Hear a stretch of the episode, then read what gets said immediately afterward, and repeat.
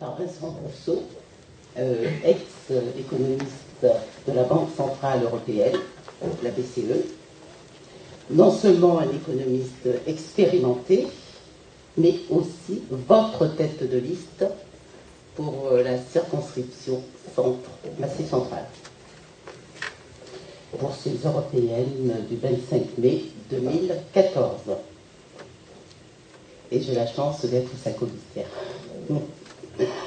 Donc en effet, Vincent et moi-même, euh, nous allons représenter les têtes de liste pour l'UPR. Alors quelques mots sur l'UPR. Donc euh, l'UPR a été fondé par euh, Monsieur François Asselineau, que certains d'entre vous connaissent peut-être. Parce qu'en effet, il a déjà fait deux conférences à Clermont-Ferrand et trois à Vichy.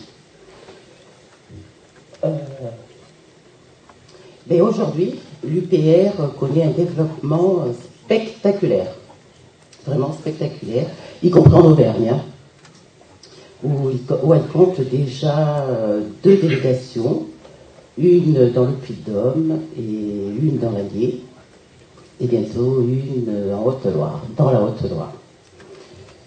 Euh, et c'est comme ça que nous sommes là ici ce soir avec vous. Alors, pourquoi sortir de l'Union européenne? Va se débat, comme dirait l'autre. Et comme un coup, une courte vidéo vaut mieux qu'un long discours, euh, ce que je vous propose, c'est que l'on la regarde ensemble et vous allez comprendre. Tous les dirigeants politiques s'accordent pour dire que l'Union européenne ne fonctionne pas correctement. Tous les partis politiques, sans exception, se présentent aux élections avec comme promesse, au choix, la refondation de l'Europe, l'avènement d'une autre Europe, ou bien sûr le fameux projet de changer d'Europe.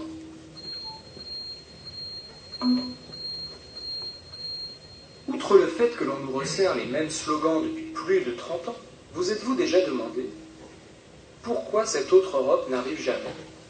Pour réellement changer l'Union européenne, il faudrait changer les traités dans lesquels sont gravés des principes comme, par exemple, les délocalisations, article 63 du TFUE, l'obligation pour les États d'emprunter sur les marchés privés, article 123 du TFUE, ou encore l'orientation des politiques économiques par la Commission européenne, article 121 du TFUE.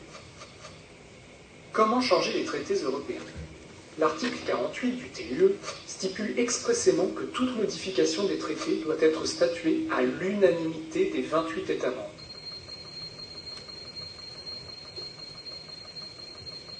Les 28 gouvernements des 28 pays membres devraient donc tomber d'accord au même moment pour qu'un traité soit modifié. Quelles sont les chances d'avoir 28 gouvernements du même bord politique? Jouons un peu et calculons les chances que les 28 gouvernements des 28 États membres soient, au même moment, de la même couleur politique, droite ou gauche. Si nous ne prenons qu'un État, la probabilité qu'il y ait à un moment donné un gouvernement, par exemple, de gauche est de 50%. Si nous prenons deux États, la probabilité que les deux gouvernements soient au même moment de gauche n'est plus que de 25%. Si nous prenons quatre États, cette probabilité chute à 6,25%.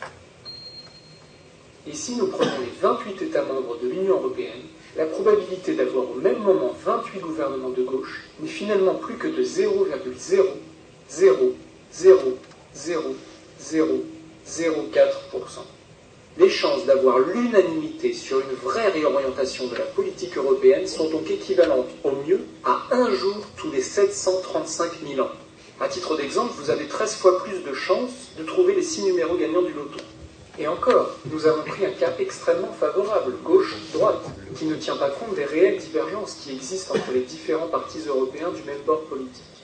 Mais imaginez alors les chances d'avoir 28 Jean-Luc Mélenchon ou 28 Marine Le Pen. Comment sortir de cette arnaque Vous venez de voir pourquoi toutes les promesses d'autres Europe ne sont que des mensonges. La seule solution juridique pour sortir de cette arnaque européenne réside dans l'article 50 du TUE, qui permet à tout État membre de sortir sereinement de l'Union européenne. Quel mouvement politique propose cela Un seul mouvement politique propose depuis maintenant 7 ans la sortie de l'Union européenne, de l'euro, ainsi que de l'OTAN. Ce mouvement, c'est l'Union populaire républicaine, ou UPR. L'UPR est un mouvement de libération nationale qui rassemble temporairement les Français au-dessus des clivages gauche, centre, droit, pour rendre à la France son indépendance et au peuple français la souveraineté qui lui a été volée. L'UPR est présente dans les huit circonscriptions aux élections européennes du 25 mai 2014, alors pensez-y. Pour plus d'informations, retrouvez les conférences, les débats et les analyses de l'UPR sur upr.fr. Voilà.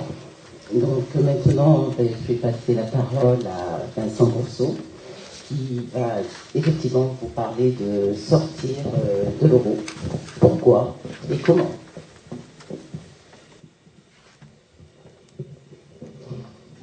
Bonjour.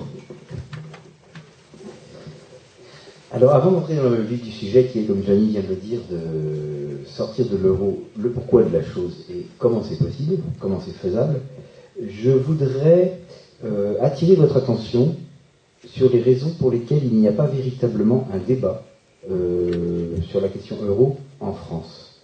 Ce sont des raisons euh, qu'on peut identifier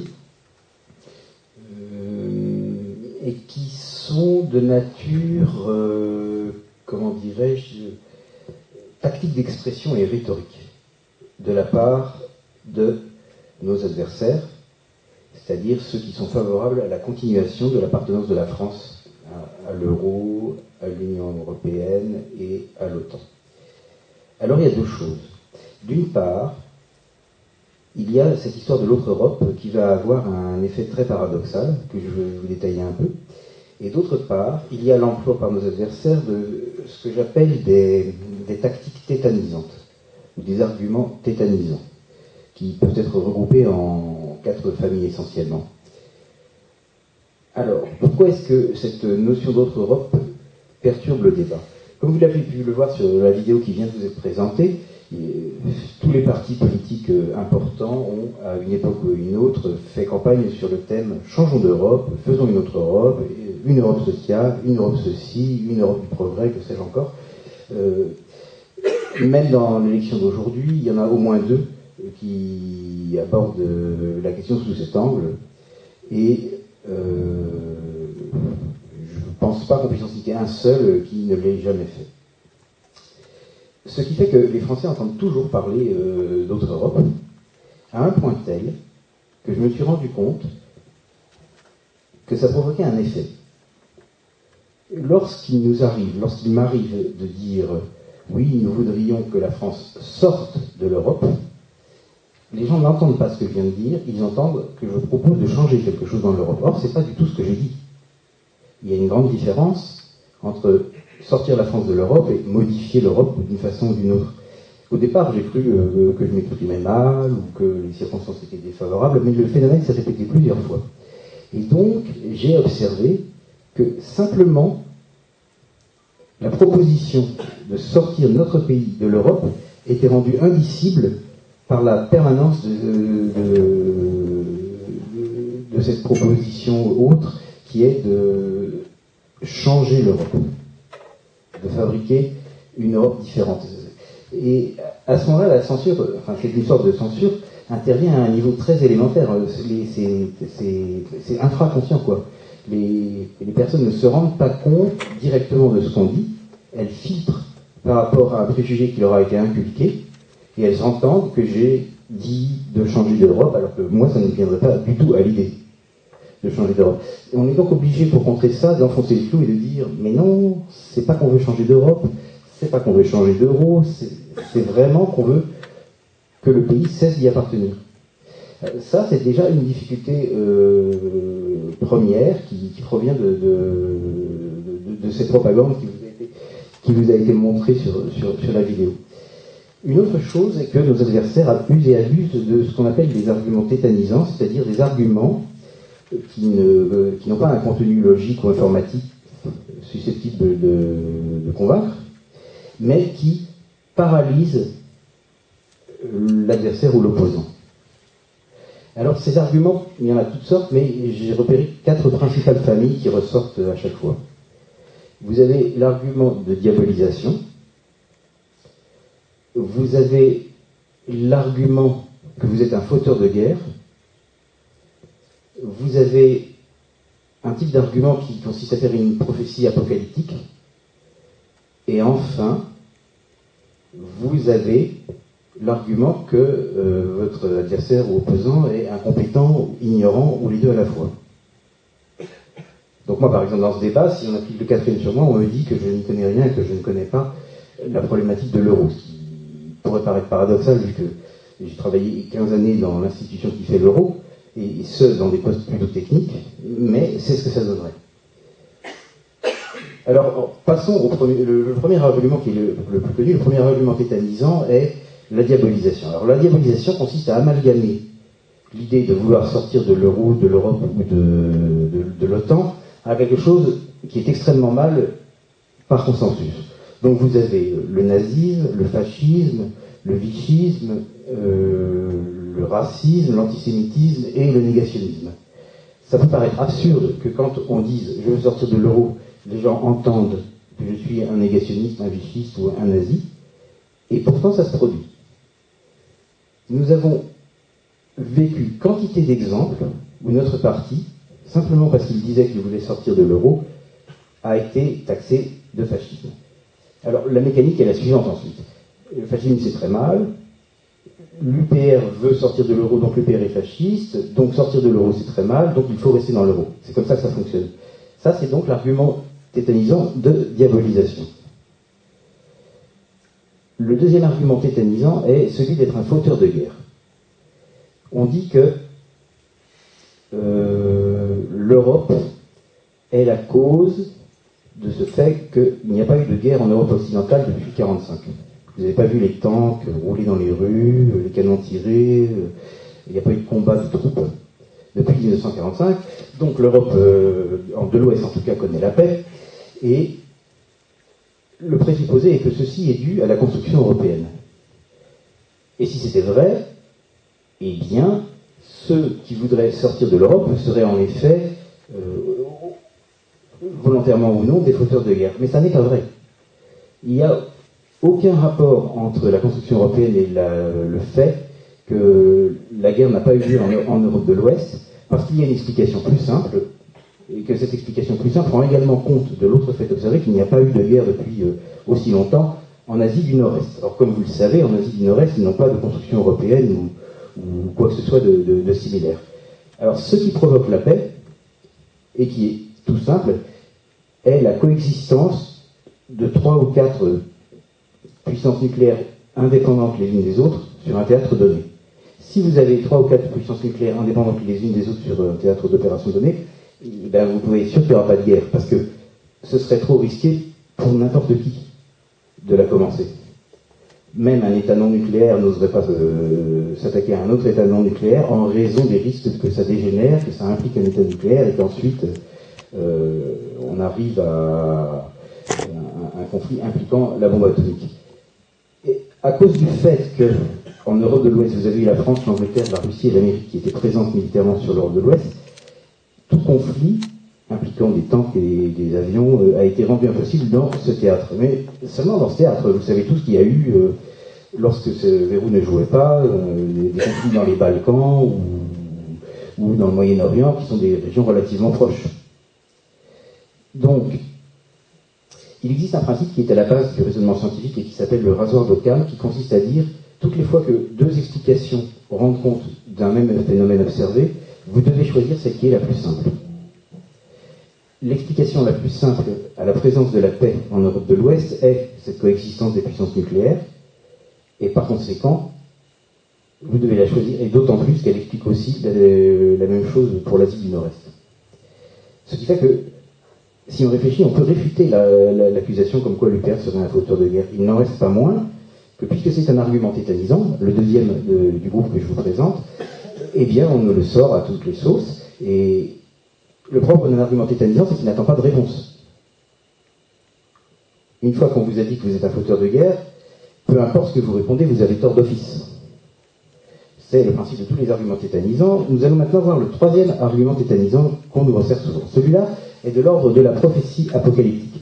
Alors, depuis que la campagne a commencé, j'ai lu un petit peu les journaux français, il y a des éditoriaux, des, articles de fond faits par des journalistes euh, qui ne sont pas favorables à l'UPR, mais qui sont favorables soit à l'UNP, soit au PS. Et ils abondent en description des horreurs qui nous attendraient si jamais la France sortait de l'euro. Et eh bien ça, c'est l'argument tétanisant de type prophétie apocalyptique. Une fois que vous avez dit que euh, brûleront, que les gens seront réduits à la misère la plus noire, et, eh bien ça parle tellement à l'imagination qu'il n'y a plus de place pour un débat. Enfin, j'en viens au quatrième argument tétanisant, qui consiste essentiellement à dire que je suis stupide, ou incompétent, ou ignorant des choses. Euh, le meilleur exemple que vous puissiez en trouver dans la presse récente est l'éditorial que Franz Olivier Gisbert a fait dans Le Point du 1er mai. Si vous décortiquez ce texte, vous y verrez un tout petit argument économique, qui d'ailleurs est faux, euh, une pétition de principe qui consiste à dire l'Europe n'est pas le problème mais la solution, qui apparaît en deux endroits différents, sous deux formes différentes, et le reste est entièrement constitué de dénigrement des gens qui pensent comme nous, mais alors avec une variété euh, de, mots blessants qui vraiment fait honneur à l'imagination de, l'auteur. La valeur de ce, texte est prioritairement de, faire une liste de comment vous pouvez traiter quelqu'un d'autre d'imbécile. Alors, jusque-là, je n'ai jamais eu la réputation, moi, d'être un imbécile. Je le découvre, je le deviens parce que je me suis rangé sous la bannière d'un parti qui propose de sortir la France de l'euro. Donc, Lorsque vous observerez le débat entre, pas forcément nous, mais n'importe qui, sur la question de l'euro dans les jours qui viennent, et aussi d'ailleurs dans les mois et les années qui viennent, je vous invite à repérer ces motifs que je vous ai donnés. D'une part, le rôle du, du leurre de l'autre Europe, qui est extrêmement puissant, comme j'ai insisté pour vous l'expliquer, et d'autre part, les arguments tétanisants du premier, du deuxième, du troisième ou du quatrième groupe. Une fois que vous avez un peu l'habitude, vous les verrez automatiquement. Et à ce moment-là, la vacuité du débat vous apparaîtra.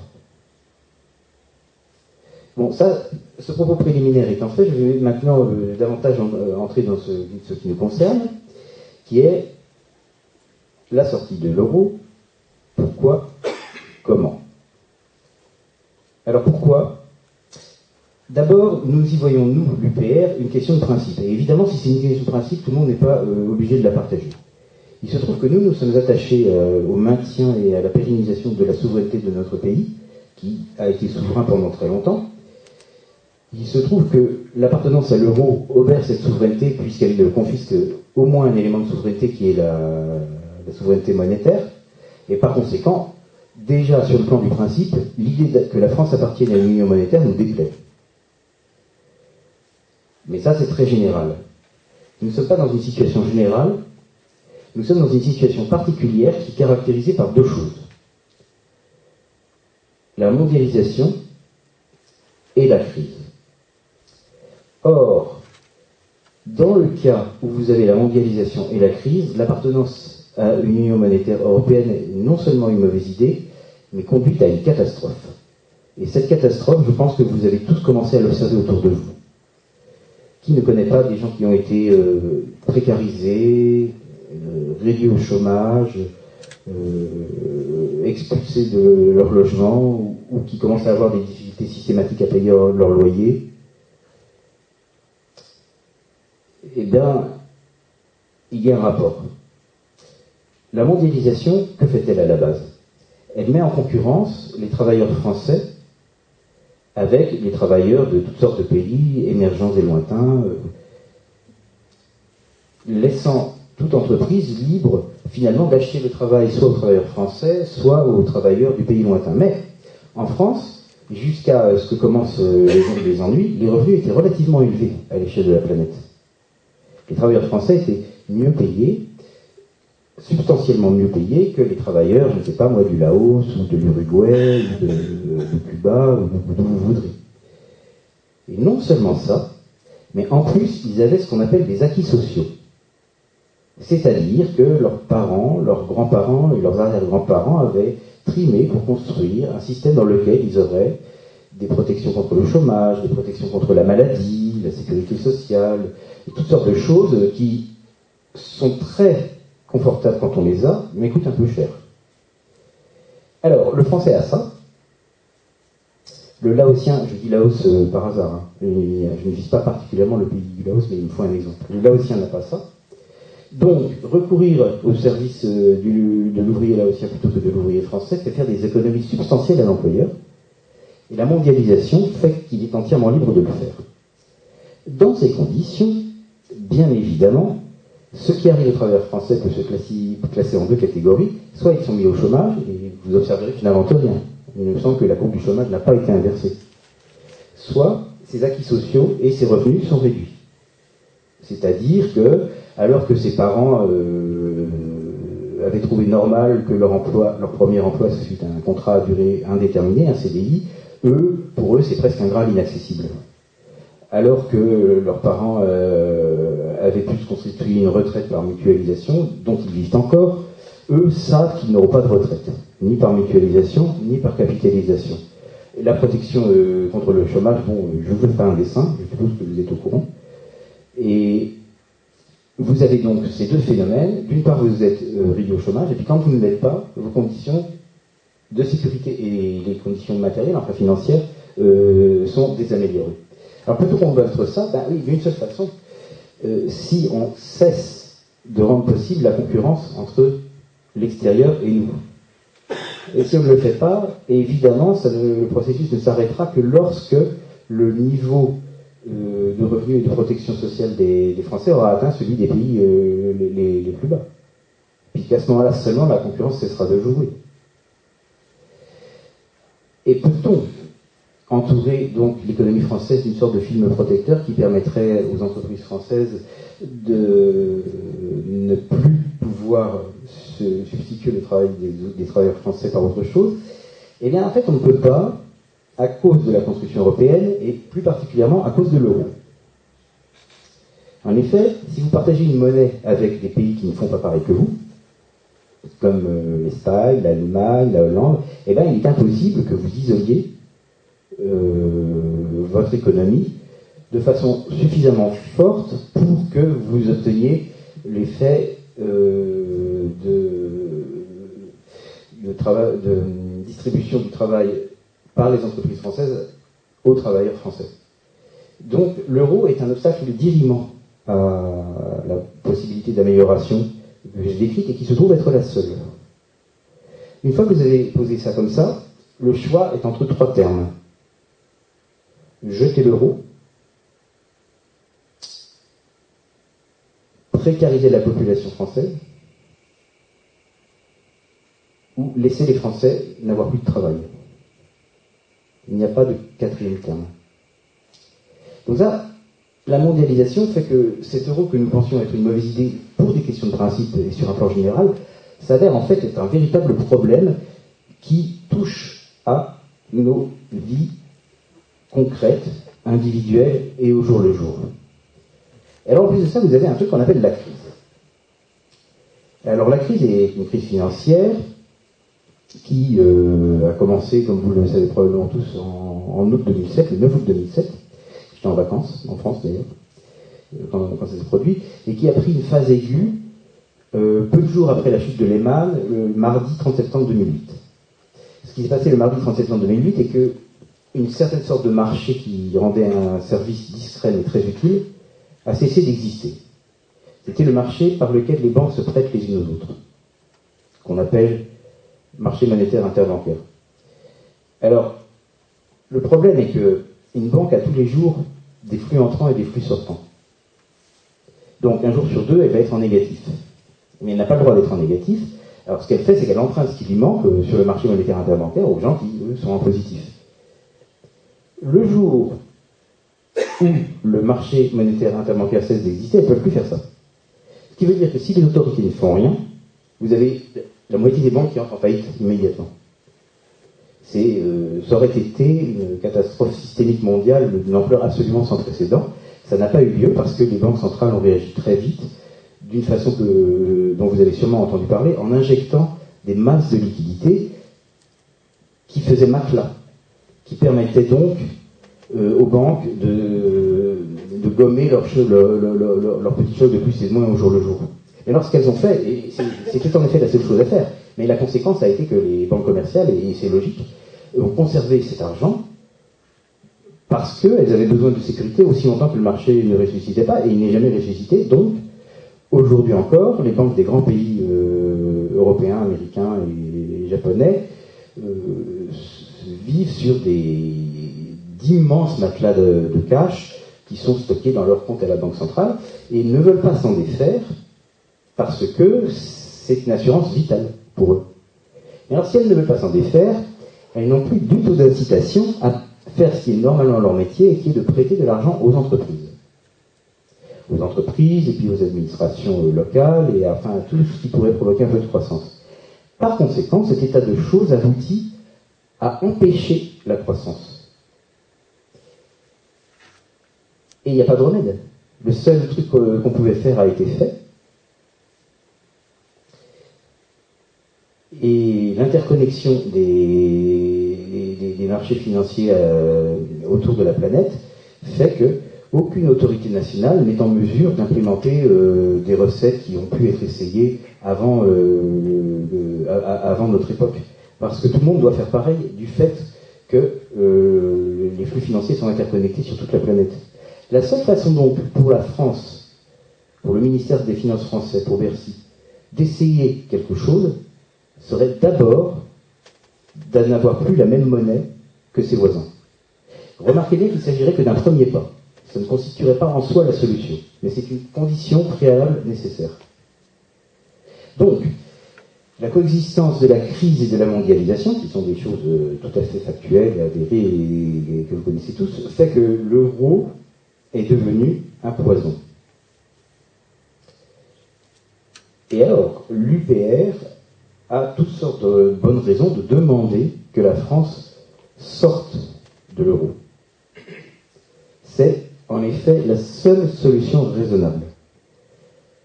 Si on le fait, on n'aura pas immédiatement, comme par un coup de baguette magique, la guérison de tous nos maux, mais j'y insiste, c'est une condition préalable nécessaire. C'est-à-dire que c'est le premier pas qu'il faut faire. Tout ce qu'on fait qui ne passe pas par ça est inefficace. Et alors, c'est tellement inefficace que les Français ont fini par se rendre compte que les deux partis qui sont habilités à gouverner en France, qui sont, comme vous le savez, le PS et l'UMP, faisaient la même politique. C'est une idée qui est vraie depuis 15 ans, mais dont les gens ont pris conscience plus récemment. Et qui n'est pas sans rapport avec le fait que l'abstention aux élections est devenue très importante. En effet, à partir du moment où vous avez compris que que vous mettiez l'un au pouvoir ou l'autre au pouvoir, la politique sera la même. Il s'ensuit que vous n'êtes plus très incité à aller voter. À quoi ça sert? Donc, le fait que le PS et l'UMP fassent la même politique, qui s'explique par les différentes confiscations de souveraineté dont, que la France a subies. Donc la politique monétaire est à présent à Francfort, les, politiques euh, économiques et, budgétaires sont en réalité à la Commission à Bruxelles.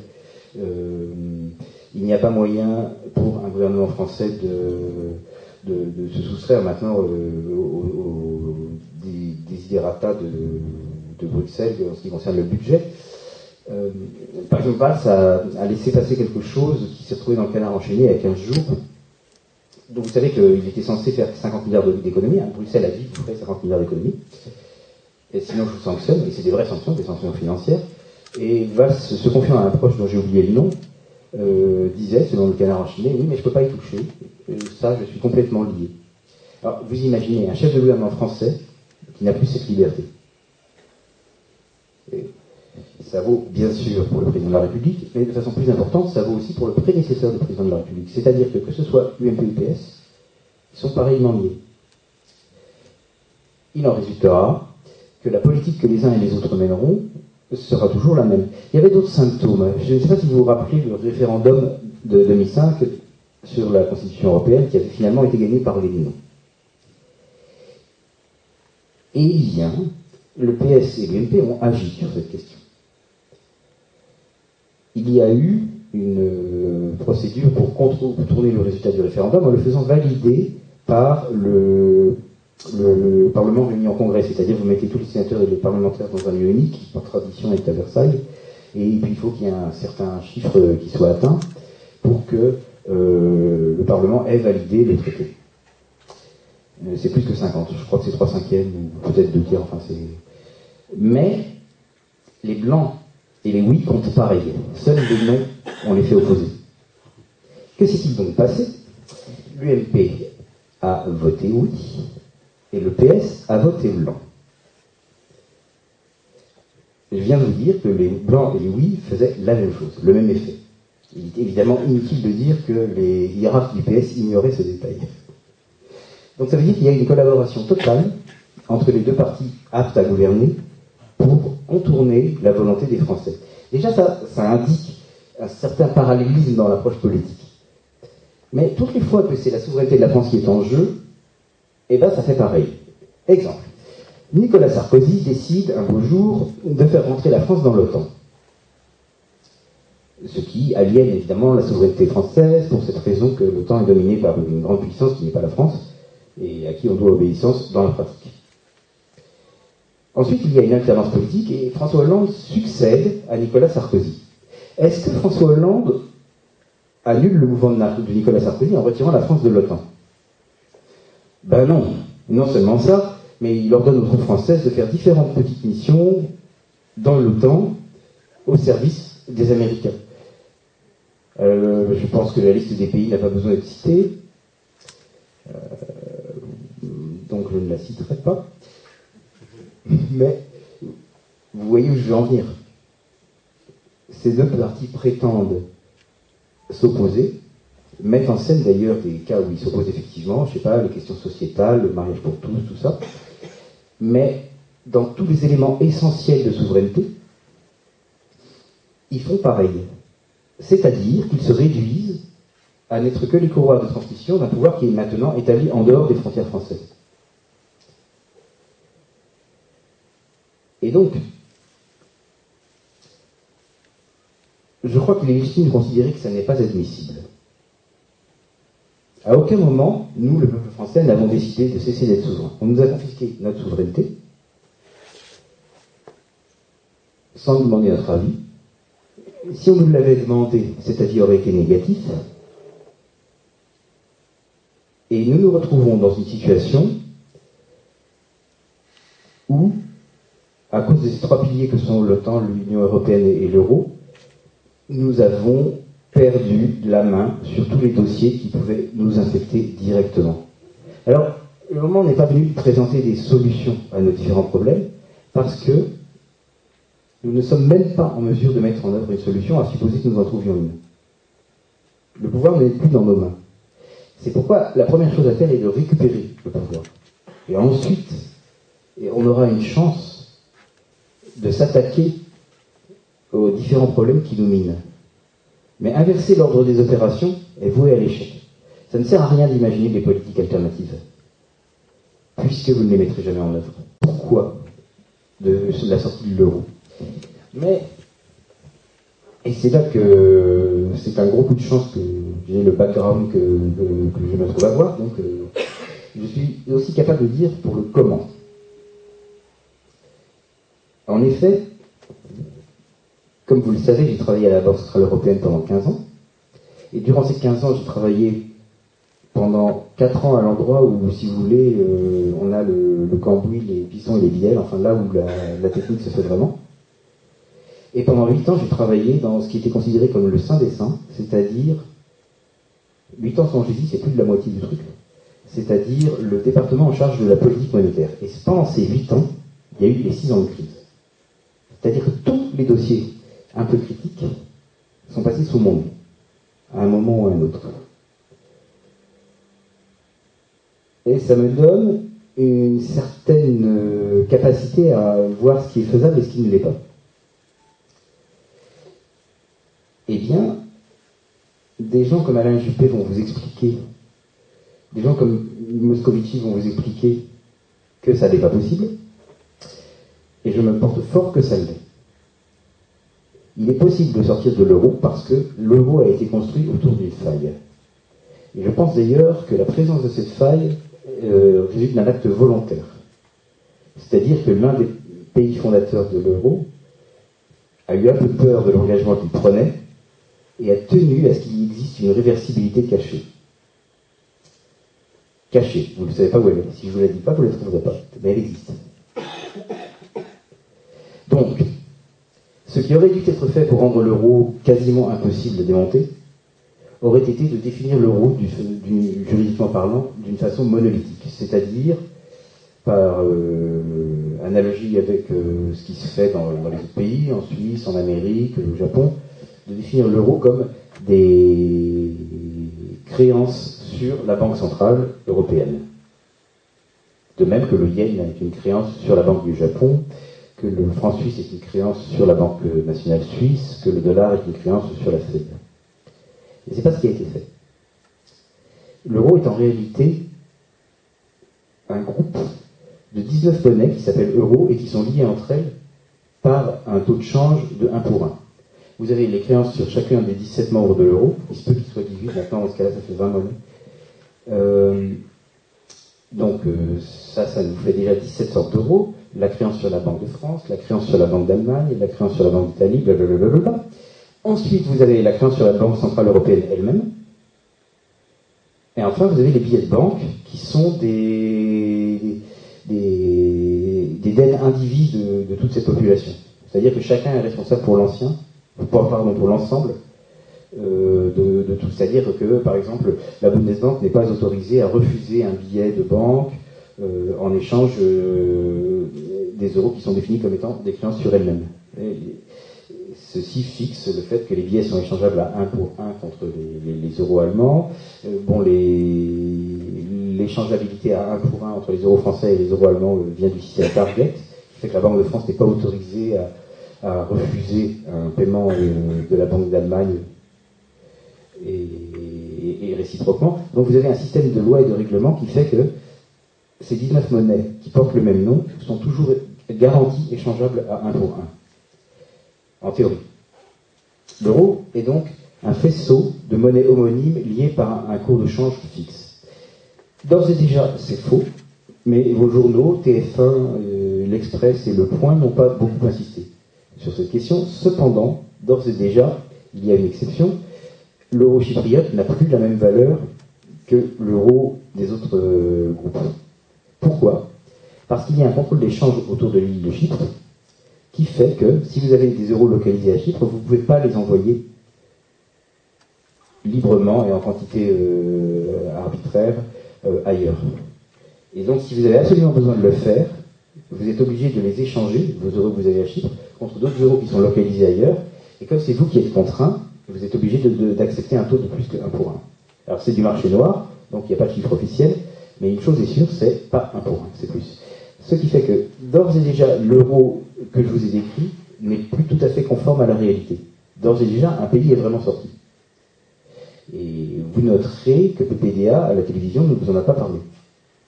Vous en a parlé? Je ne crois pas. On n'a pas de télé. Dans ce cas, peut-être vos journaux vous en aurez parlé. Je ne sais pas si vous lisez Le Monde Le Figaro ou Libération. Est-ce que vous avez vu quelque chose là-dedans qui...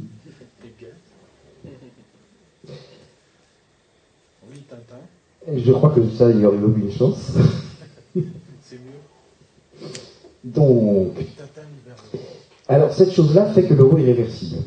En effet, puisque, d'une manière que vous ignoriez, mais qui est néanmoins réelle et écrite dans les textes, il y a N plus 2 euros pour N pays, rien n'est plus facile pour le pays qui veut sortir que de décréter que son euro à lui cesse d'être fongible avec les autres. C'est ça le mouvement qui fait que le pays sort de l'union monétaire. Après, il y a des trucs décoratifs, il peut en changer le nom. Il peut dire, bah oui, mais l'euro de moi, finalement, je vais l'appeler franc parce que c'est plus joli. Mais c'est pas ça qui fait la sortie. Ce qui fait la sortie, c'est qu'il a cessé de garantir la euh, fongibilité à 1 pour 1 avec les autres euros. Et ça lui est possible parce que ces euros de la France de la Grèce ou de l'Allemagne sont déjà définis comme tels. C'est pourquoi la réversibilité est faisable. Cependant, je ne sais pas si vous vous rappelez, dans les quatre arguments tétanisants, il y en a un qui s'appelle prophétie apocalyptique. Il y a un argument de ce type-là, prophétie apocalyptique, euh, qui ressort toujours et qui dit Oui, mais si la France sortait de l'euro, alors comme la dette française resterait libellée en euros et que la nouvelle monnaie française se déprécierait par rapport à l'euro, le poids de la dette française deviendrait insupportable. Euh, cet argument a été utilisé par Sarkozy il y a longtemps, euh, vers la première présidentielle, je crois. C'est pas choquant parce que Sarkozy n'est pas un économiste, euh, bon, c'est pas, pas un type très technique. Mais il a été repris il y a dix jours par Alain Juppé.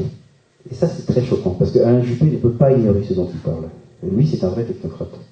Donc quand Juppé vous dit, et il l'a dit, si jamais la France sort de l'euro, le poids de la dette française restant en euros deviendra insupportable, il vous a menti sciemment.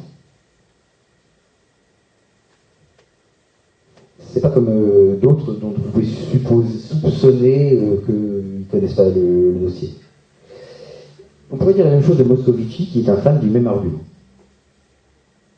Moscovici vous dira la même chose, et moi je vous dis que c'est pas vrai. Et je suis bien placé pour le dire. En effet, dans les dossiers que j'ai eu à traiter, il y a eu des cas de sortie. De sortie de pays de l'euro. C'est censé n'arriver jamais, mais on travaille dessus quand même.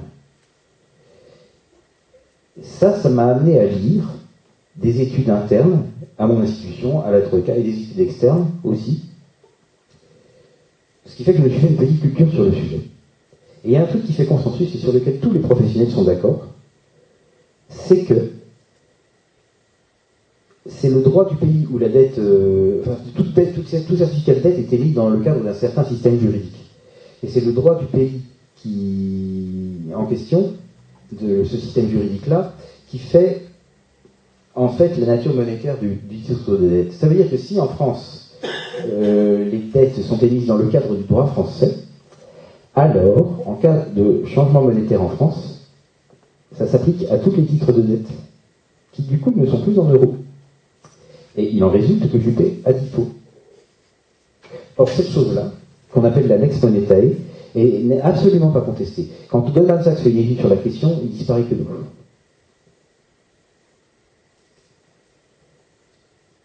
Donc, l'argument tétanisant comme quoi vous allez avoir une inflation de, enfin, une augmentation considérable du coût de la dette, que vous avez déjà entendu et que vous entendrez encore, est un mensonge. Et les professionnels, tous ceux que vous pourrez en rencontrer, ceux qui touchent à, cette matière-là, seraient capables de vous le dire. Mais les politiques comptent sur le fait que vous ne parlerez jamais à un professionnel. Et que donc vous aurez peur, et donc que, que vous ne souhaiterez pas que la France sorte de l'euro. C'est ça l'astuce. Alors, il y a un autre truc euh, qui circule chez les politiques et qui est également de nature à beaucoup brouiller le débat, c'est l'idée de faire un autre euro. Au lieu de dire la France va sortir de l'euro, ils disent ouais mais on va changer l'euro, ça ne sera plus une monnaie unique, mais une monnaie commune, quoi que ça puisse vouloir dire. Et alors, euh, tout ira mieux. Donc, je me suis penché un petit peu sur cette histoire, qui avait été initialement émise par l'économiste Jacques Sapir, qu'on lui attribue toujours, mais je crois que Sapir en est revenu sur cette question. Il n'est plus tout à fait fan de son idée originale. Alors, c'est une idée qui est maintenant reprise par DLR et par Marine Le Pen. Je ne sais pas si elle est reprise par le Front de Gauche et par euh, euh, Chevènement. Je n'ai pas de, de, document là-dessus. Mais enfin, elle est déjà reprise par deux partis euh, anti-euro, qui, enfin, qui disent qu'ils sont anti-euro et qui en fait veulent remplacer l'euro monnaie unique par l'euro monnaie commune en disant que ça serait très bien. Alors, je voudrais vous parler un peu de ce système et vous faire comprendre que c'est pas possible. Mais avant de vous faire comprendre que c'est pas possible, je voudrais souligner un truc encore plus important, c'est que c'est pas souhaitable. C'est pas pareil, pas possible, pas souhaitable. Alors c'est pas souhaitable parce que parce qu'on peut se poser légitimement la question, mais à quoi ça servirait? Et en fait, la seule réponse qui vient à ça, c'est bah, ça serait pour faire comme l'ancien système de l'écu euh, qu'on avait avant. Et à quoi ça servait ça? Bah, Ça servait à paver le chemin de la construction de l'euro. Mais donc, pour nous qui voulons sortir de l'euro, c'est totalement inutile. On ne va pas sortir de l'euro en utilisant un système qui permet de préparer l'avènement de l'euro. C'est risible. Ensuite, est-ce que ça pourrait avoir une autre utilité cachée? Ben, on voit pas bien laquelle. Euh, je prends souvent l'exemple de la Suisse parce que c'est un pays qui est en bonne santé économique et qui n'est pas lié par des choses pareilles, ni euro-monnaie commune, ni euro-monnaie. Est-ce que la Suisse a des problèmes pour commercer avec le reste du monde? Pas qu'on sache. Est-ce qu'elle est dans la misère? Un peu moins que quand même. Est-ce qu'elle a eu besoin de faire, euh, de lier le franc suisse à quelques monnaies communes ou de fusionner le franc suisse avec quelques monnaies uniques que ce soit? Oh, bah, Vous savez bien que non. Donc quel est l'intérêt? De cette euh, monnaie commune qui remplacerait la monnaie unique Eh bien, à mon avis, c'est simplement un leurre. C'est-à-dire que les partis qui veulent passer pour favorables à la sortie de l'euro mettent ça en avant parce que ça ne marcherait pas et que ça ne serait pas une vraie sortie de l'euro. Alors je vous avais promis de vous dire pourquoi ce n'était pas faisable. J'y viens maintenant. Dans ce système, vous auriez des monnaies nationales qui reviendraient, donc un franc, un marque, une lire, et puis en plus une espèce de monnaie commune pas unique, euh, qui pourrait s'appeler encore euro, euh, faite par une banque centrale euh, européenne profondément réformée. Et alors le truc, ça serait que les monnaies nationales ne pourraient être converties que contre cette chose centrale, et pas entre elles ni avec l'extérieur, et que la seule possibilité pour avoir par exemple du dollar ou du, yuan, ce serait de passer par cette monnaie commune. Donc vous changez le franc en, monnaie commune et puis monnaie commune en yuan ou réciproquement. Ce serait, si vous voulez, un point de passage obligé. Mais s'il en était ainsi, que se passerait-il? Eh bien, toutes les fois que des gens détenteurs d'actifs en France voudraient acheter des actifs détenteurs en Allemagne, et ce sens-là arriverait plus souvent que dans le sens, la Banque Centrale Européenne, nouveau modèle qui serait au milieu, deviendrait débitrice en marque de la Bundesbank et créditrice en francs de la euh, Banque française, enfin de la Banque de France. Et ça irait toujours dans le même sens. Par ailleurs, toutes les fois qu'il y aurait une réévaluation des parités euh, entre euh, ces, différentes monnaies, ça irait aussi toujours dans le même sens, avec un franc qui baisserait relativement par rapport à, à l'euro central et qui lui-même baisserait relativement par rapport aux marques. Donc à chaque fois, la BCE, nouveau modèle, ferait une perte. Et il ne se passerait pas longtemps avant qu'elle soit complètement explosée. Parce qu'elle ne pourrait plus imprimer d'argent, enfin plus de marque. Elle aurait perdu ce pouvoir. Donc, euh, en quelques mois, elle serait lessivée. il faudrait changer de système. Accessoirement, il y a une autre raison pour laquelle on peut penser que ce n'est pas très faisable, c'est que dans ce système, la monnaie allemande ne serait plus entièrement convertible. Or, vous êtes peut-être au courant que les Allemands font un fétichisme extraordinaire sur euh, la force de leur monnaie et tout ça une chose à laquelle ils tiennent, mais vraiment fort, c'est que leur monnaie soit convertible. Ce qui est contradictoire avec ce système. Donc, je vous dis ça parce que vous lirez les tracts de Madame Le Pen et de M. Dupont-Aignan. Si vous les lisez avec attention, vous verrez qu'ils font référence à ce, système de monnaie commune qui remplace la monnaie euh, unique. Eh bien, c'est ce que je viens de vous dire. C'est pas souhaitable et surtout c'est pas faisable. Ça fonctionne pas. Tout ceci m'amène à dire que on a rencontré pas mal d'arguments qui polluent le débat. Hein, vous avez l'argument Moscovici sur la, dette terrifiante, vous avez euh, la proposition irréaliste de DLR et le Front National. Enfin, rien n'est vraiment très franc. On a aussi l'argument de l'inflation, euh, comme quoi si on sortait de l'Union européenne, on aurait une inflation catastrophique. D'accord, alors j'y viens. Euh, Hum, ceci rentre, si vous avez bien suivi, dans la catégorie des arguments tétanisants, spécifiquement prophétie apocalyptique. Une inflation gigantesque. Alors, je crois qu'il faut raison garder. En fait, la France n'est pas née d'hier. La France a connu des chocs qui étaient plus importants qu'une sortie de l'euro. Il y a 100 ans, la France a connu la guerre sur son sol, pendant 4 ans. Ça, c'est un choc mille fois, un million de fois plus important qu'une sortie de l'euro. Qu'est-ce qui passait avec la monnaie? Pas grand-chose. Est-ce que vous avez eu une inflation catastrophique et des gens qui allaient acheter leur baguette de pain avec des brouettes de billets? Non. Il y a un peu moins longtemps, il y a 70 ans, la France a connu une occupation militaire extrêmement pénible. Ça, c'est un choc qui est beaucoup plus important qu'une simple sortie de l'euro. Est-ce que la France a connu à cette époque une inflation extraordinaire? Non. Est-ce que les Français allaient acheter sous l'occupation leurs baguettes avec des brouettes de billets Pas du tout. Alors comment penser que ce que des événements vraiment graves n'a pas réussi à provoquer un événement substantiellement moins grave le, provoquerait? C'est absurde. Il suffit de garder le sens des proportions pour s'en rendre compte. On aurait un peu d'inflation, mais on n'aurait pas euh, le cas de la monnaie du Zimbabwe euh, actuelle ou de la monnaie du, du, de 1923 euh, qui avait, vous savez, des, billets avec des tas de zéros alignés, des billets de 1 milliard de marques, de 10 milliards de marques, tout ça. Non, c'est du fantasme. Ça ne peut pas être. Pour que ça arrive, il faudrait, je ne sais pas, que les structures françaises soient complètement désorganisées à un point qui n'a même pas été atteint sous l'occupation. C'est du délire. Donc ne croyez pas cet argument d'hyperinflation. En revanche, il est légitime de croire que vous aurez un peu d'inflation, mais pas beaucoup plus que ce que vous avez maintenant, parce qu'en fait, aujourd'hui, l'inflation que vous subissez est plus importante que, le chiffre officiel de 2%. Vous vous en rendez peut-être compte euh, lorsque vous comparez les prix de choses que vous avez connues en 97, 98 euh, avec ce qu'elles valent aujourd'hui c'est pas tellement compatible avec la théorie selon laquelle l'inflation aurait été en moyenne de 2% pendant, euh, pendant la, période de l'euro. Alors, l'INSEE vous expliquera que le chiffre est quand même de 2% parce que ceci, parce que cela, mais il existe des trucs qu'on peut démonter, si ça vous intéresse, je peux vous les raconter.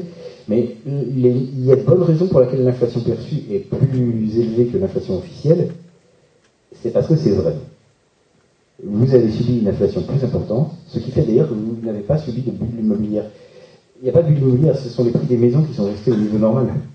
Et les prix des autres choses, enfin le reste de vos avoirs qui sont euh, qui, qui, ont crunché. C'est pour ça que ça donne l'impression d'une bulle immobilière, mais en fait non. C'est parce que euh, le prix des biens de consommation courante a démesurément augmenté. Donc la valeur de la monnaie c'est démesurément déflaté, et alors, euh, naturellement, la maison a l'air de coûter plus cher.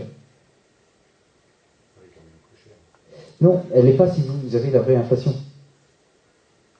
À ce moment-là, bon, elle a connu une, croissance normale. Mais le problème est qu'on ne vous donne pas une vraie inflation, on vous donne une inflation à 2%. Et effectivement, si cette inflation de 2% est vraie, alors vous avez une bulle immobilière. Mais si l'inflation est plutôt de 10%, vous n'en avez pas. Par contre, vous avez l'effet que vous vous êtes appauvri. Alors, je vous pose la question, euh, est-ce que vous avez l'impression que vous êtes appauvri sur ces 15 dernières années? Un peu peut-être Je l'entends dire parfois. Mais il y a moins de pouvoir d'achat. C'est ça. parce qu'il y a moins de pouvoir. C'est la même chose, c'est la, phrase de ailleurs. Oui. Ça, c'est réel. Oui. Si c'est réel, ça veut dire que l'inflation et plus que ce qu'on vous a dit. Mais je crois que vous pouvez. Donc, les gens qui arrivent en vous disant euh, il va y avoir de l'inflation, on n'est même pas sûr qu'il y aura autant d'inflation si on sort de l'euro que ce qu'il y a maintenant. Alors oui, il y aura plus d'inflation que l'inflation officielle de maintenant. Mais en termes d'inflation vraie, euh, c'est pas sûr. Donc c'est pas si dangereux ça. en tout cas, euh, j'étais parti sur l'histoire de l'hyperinflation. L'hyperinflation, vous oubliez. Il n'y a pas de risque.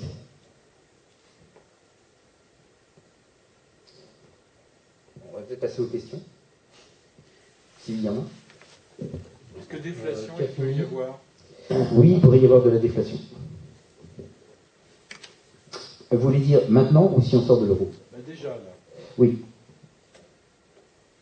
Si on sort de l'euro, le risque de déflation est réduit par le fait que le risque d'inflation est augmenté, logiquement. Donc, euh, on rencontrera moins de déflation. Il y a aussi le fait que si on sort de l'euro, il y a de bonnes chances, je ne rentre pas dans les détails, mais euh, je vous renvoie à ce moment-là à un économiste qui s'appelle Philippe Mourer. Vous n'avez qu'à googler son nom, euh, croissance Mourer. Euh, il, décortique ça très bien. vous pouvez vous attendre légitimement, si vous sortez la France de l'euro et que vous mettez le petit film protecteur autour des frontières françaises dont j'ai parlé au début, à ce que vous ayez un regain de croissance. Tout simplement parce que les entreprises françaises vont à ce moment-là payer des ouvriers français, qui auront à ce moment-là de l'argent à dépenser pour acheter des produits français, ce qui fait que, par circularité, euh, la croissance reviendra. Ce ne sera pas miraculeux, hein, mais ça sera de la croissance, mieux que maintenant. Et la croissance permet de lutter contre la déflation. Donc, votre risque de déflation sera moindre. Si vous voulez, vous échapper à la situation japonaise, qui est de la déflation et une croissance atone. Et ça, ça dure pour eux depuis longtemps. Hein.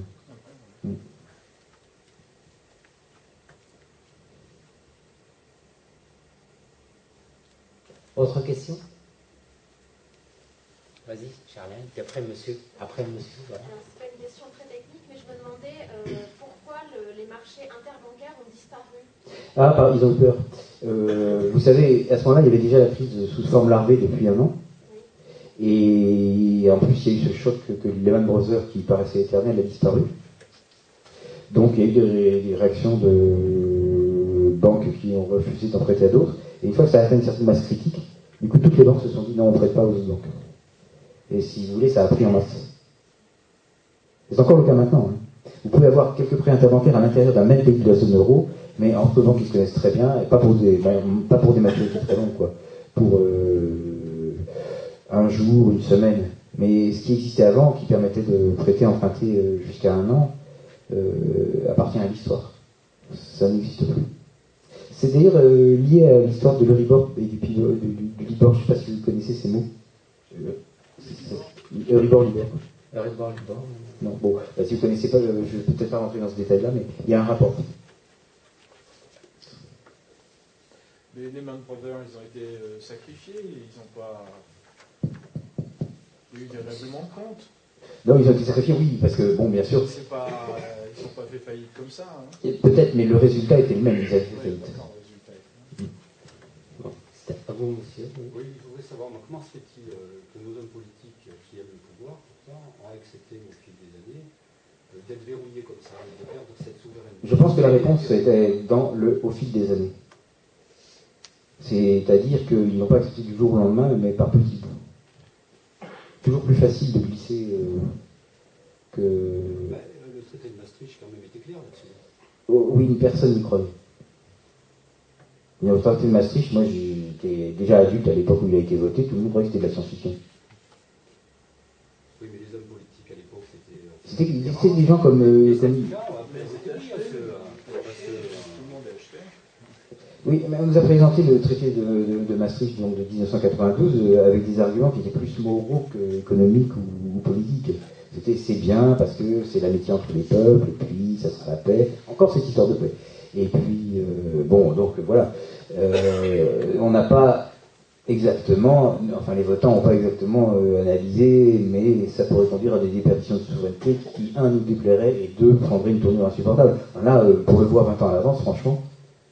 Et puis si même quelqu'un l'avait vu, on ne l'aurait pas cru. Nos technocrates n'étaient pas en mesure de voir ça? Mais les technocrates, c'est pas des surhommes. Ils pensent comme vous, en fait.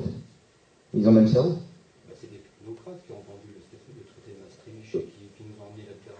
Ouais, d'accord. Mais pour le combattre, enfin, je veux dire, là, ça, ça, ça, s'est fait par. euh, euh, à vrai dire, la jeunesse du traité de Maastricht, j'ai une interprétation personnelle là-dessus, mais ça n'engage pas Luther, c'est ma théorie personnelle juste. Je crois qu'à cette époque, il y avait des, ce que vous appelez des technocrates, des hommes politiques, et qui pensaient sincèrement qu'il y aurait une union des peuples d'Europe qui deviendrait un État-nation Europe, et qui voulaient pousser à la roue dans cette direction. C'est pour ça qu'ils faisaient travailler sur la jeunesse de ce traité. Ce n'est plus le cas aujourd'hui. Mais à l'époque, ça a dû être. Et leur motivation était donc à ce moment-là de, de type idéologique. Alors, il est évident qu'ils n'ont pas mesuré toutes les conséquences de ce qu'ils faisaient. Et alors pourquoi aujourd'hui, si euh, on, on- on est en mesure justement de, de mesurer ces conséquences, c'est le cas de dire, pourquoi aujourd'hui ils font pas marche arrière? Parce que maintenant, c'est trop tard. L'UMPS est au pouvoir. Et donc, euh, que vous ayez l'une ou l'autre face de la médaille, vous avez toujours des gens qui sont au service des États-Unis. Donc, Le fruit d'envers. C'est peut-être qu'ils sont tombés dans 30 ans.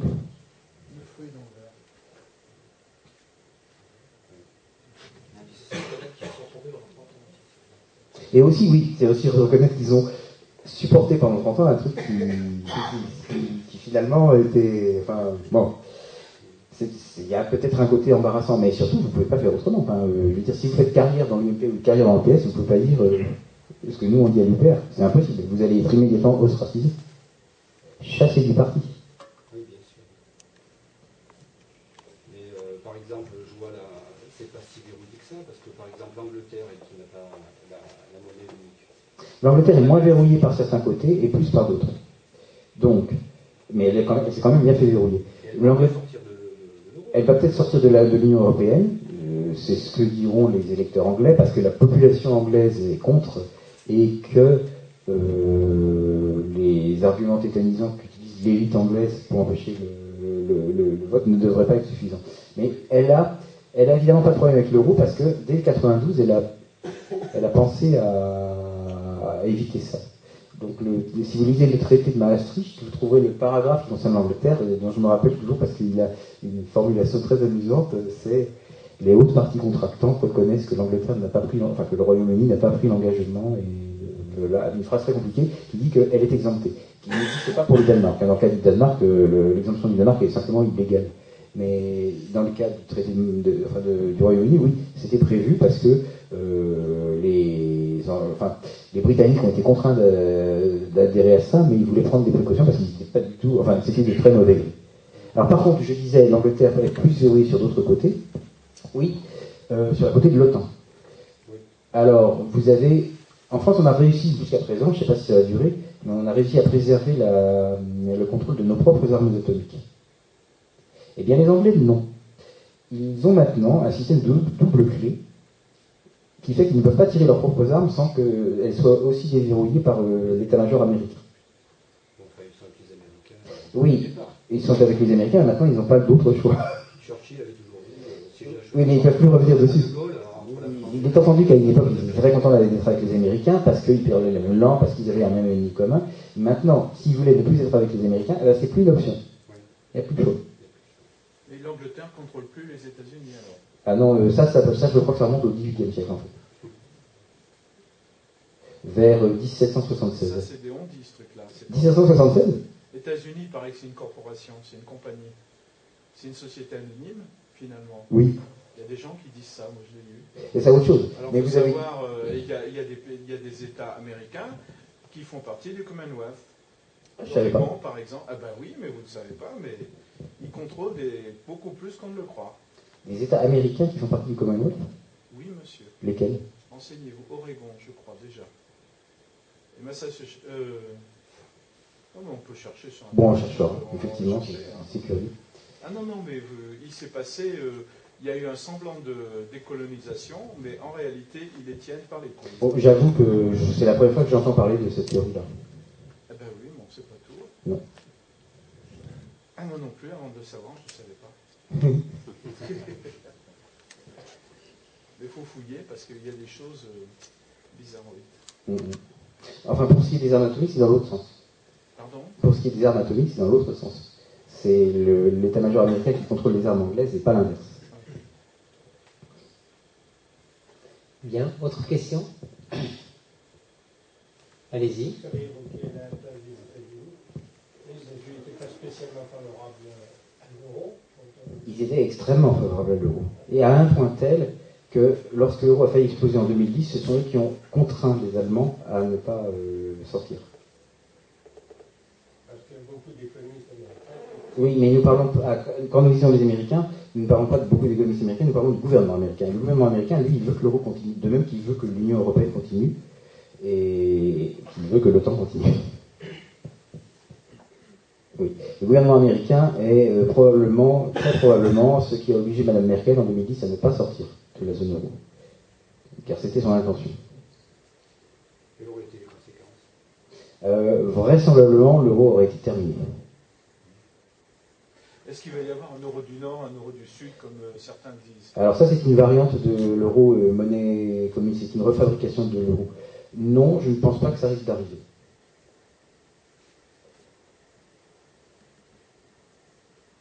Parce que ça devrait être à la fois dans les traités et en dehors des traités. Il n'y a, pas de- il y a pas- il y a rien dans les traités qui prévoit ça. Mais si on sort des traités, la solution la plus simple n'est pas de faire un euro du Nord et, du- et de- un euro du Sud.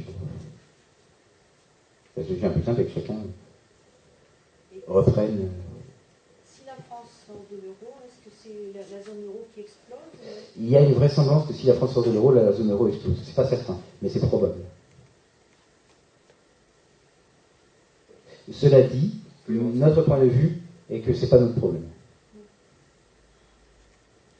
Ils font ce qu'ils veulent. S'ils veulent continuer, ils continuent. S'ils veulent changer, ils changent. S'ils veulent s'arrêter, ils s'arrêtent. Mais euh, le revers de la médaille, si on est, pour l'indépendance de la France, c'est aussi qu'on ne veut pas se payer des affaires des autres. Et il faut être, il faut être logique. Oui? Euh, je vais prendre le scénario inverse. Imaginons qu'on reste dans l'Union européenne coûte que coûte, qu'on reste euh, sous influence américaine et que le peuple américain, lui aussi, n'arrive pas à reprendre, euh, à reprendre les rênes de, son pays. Euh, qu'est-ce qui se passerait en Europe? Qu'est-ce qui se passerait aux États-Unis dans les 50 prochaines années? Je suis incapable de répondre à une question comme ça. C'est le scénario de très bons bouquins de science-fiction, mais... Structurellement, économiquement, je veux dire. Non, même ça, c'est pas possible à dire. Enfin, sur le court terme, on peut dire que les, tendances à la paupérisation et à la précarisation continueraient, en tout cas en Europe. Mais euh, dire plus. alors après, on retourne peut-être à l'âge de pierre, mais j'en sais rien. Il y en a qui prédisent euh, l'éclatement des États-Unis en six pays. En six? En six, oui. La Californie est-elle un de ces pays Enfin bon, euh, ça, je veux dire, ça sort un peu de notre Et les deux tiers des représentants des pays seraient d'accord donc pour euh, faire un congrès pour voir un petit peu euh, réorganiser, réécrire la Constitution, enfin remettre à plat les États-Unis. Bah, écoutez, on verra bien. Je dois dire que. Incorporated. Incorporated. Hmm. Ce qui se passe aux États-Unis en interne n'est pas directement de, de, notre propos. C'est comme si je parlais de ce qui va parce qu'on vit oui. Ils nous imposent et tout. Bah alors, euh, oui, si les États-Unis se défaisaient. C'est eux qui ont fait l'Europe, c'est eux qui. Exactement. Si les États-Unis se défaisaient, l'UPR ne servirait plus à rien. Alors, une possibilité que vous pouvez dire, c'est. Bon, je ne vais pas dire l'UPR parce que je pense que les États-Unis vont se désintégrer tout seuls, donc euh, oui, c'est un choix possible. Mais je vous le recommanderais quand même pas complètement parce qu'on ne sait jamais, les États-Unis pourraient survivre par erreur, et alors. Euh, La France aussi, elle pourrait survivre. Peut-être. Moi j'ai de Vielleicht, on dit en allemand. Et en russe, moi j'ai de Bien, d'autres questions? Oui, si nous sortons de l'euro, nos relations avec l'Allemagne vont se dégrader, j'imagine. Est-ce qu'on a envisagé un petit peu les conséquences de nos relations? Alors, l'UPR, oui. Euh, on considère que nos relations avec l'Allemagne sont déjà dégradées. Et que ça peut difficilement aller plus bas, ça peut faire une guerre, mais on ne croit pas à la guerre. Avec l'Allemagne, en tout cas encore à cause de cette histoire d'atomes. L'Allemagne n'a pas la bombe et nous aussi, donc ça réduit beaucoup les possibilités d'une invasion de 40 rééditée. Mais les relations, d'ores et déjà, ne sont pas bonnes, ni au niveau gouvernemental, ni même au niveau des peuples. L'amitié franco-allemande, je ne sais pas si elle a existé vraiment, mais aujourd'hui c'est un leurre. Autant que je puisse en juger, et j'ai vécu 15 ans dans ce pays, ça n'existe pas. M'étonnerait. moi aussi, ça m'a étonné au début. Enfin... Le mois prochain, je vais à Königstein voir mon copain et je trouve qu'on est très bien entre Français et Allemands. Bah, vous pouvez avoir des relations privées euh, entre Français et Allemands comme vous pouvez en avoir entre Français et Uruguayens ou entre Uruguayens et Congolais. Mais c'est pas ça vraiment la question. La question est qu'est-ce que pense le peuple allemand du peuple français? Qu'est-ce que pense le peuple français du peuple allemand? Pas des individus particuliers, mais euh, la, tendance générale. Bon, je crois qu'il est légitime de dire que, enfin, c'est une appréciation correcte de la situation que de dire que le peuple français, dans son ensemble, n'en a pas grand-chose à faire du peuple allemand, et je peux vous certifier que c'est bien réciproque. Oui euh, Moi j'avais une question qui revenait un peu celle de la dame à côté, c'était à savoir que si on sortait de l'euro, de l'Europe et tout ça, de l'OTAN, euh, quelles sanctions les pays autour pourraient nous infliger, sachant que déjà les Français on n'est pas très aimés, je sais dans mon travail je voyage beaucoup en Europe, et même entre eux, les Européens s'aiment pas. Euh, ah, écoutez, qui, voudrait, qui, qui, qui, va nous infliger des sanctions? C'est pas la Belgique déjà. Euh, le seul qui pourrait s'amuser à nous infliger des sanctions, c'est l'Allemagne. Et les Allemands sont pragmatiques. En plus, les sanctions qu'eux pourraient nous infliger sont toutes plus ou moins sujettes à réciprocité. C'est-à-dire que s'ils décident de faire une mesure désagréable contre nous, il y a de grandes chances qu'on puisse faire la même. Euh, s'ils décident de à réciprocité, ça. Enfin, il n'y a pas grand-chose que les Allemands puissent nous faire. Et par contre, nous aurions droit à de, grandes expressions de mauvaise humeur. Une fois qu'elles seraient passées, ben, le pragmatisme reprendrait le dessus, c'est-à-dire un pragmatisme sans, cordialité, mais c'est déjà ce qu'on a. On fait plus semblant de s'aimer, mais ça s'arrête là, quoi. C'est pas une catastrophe.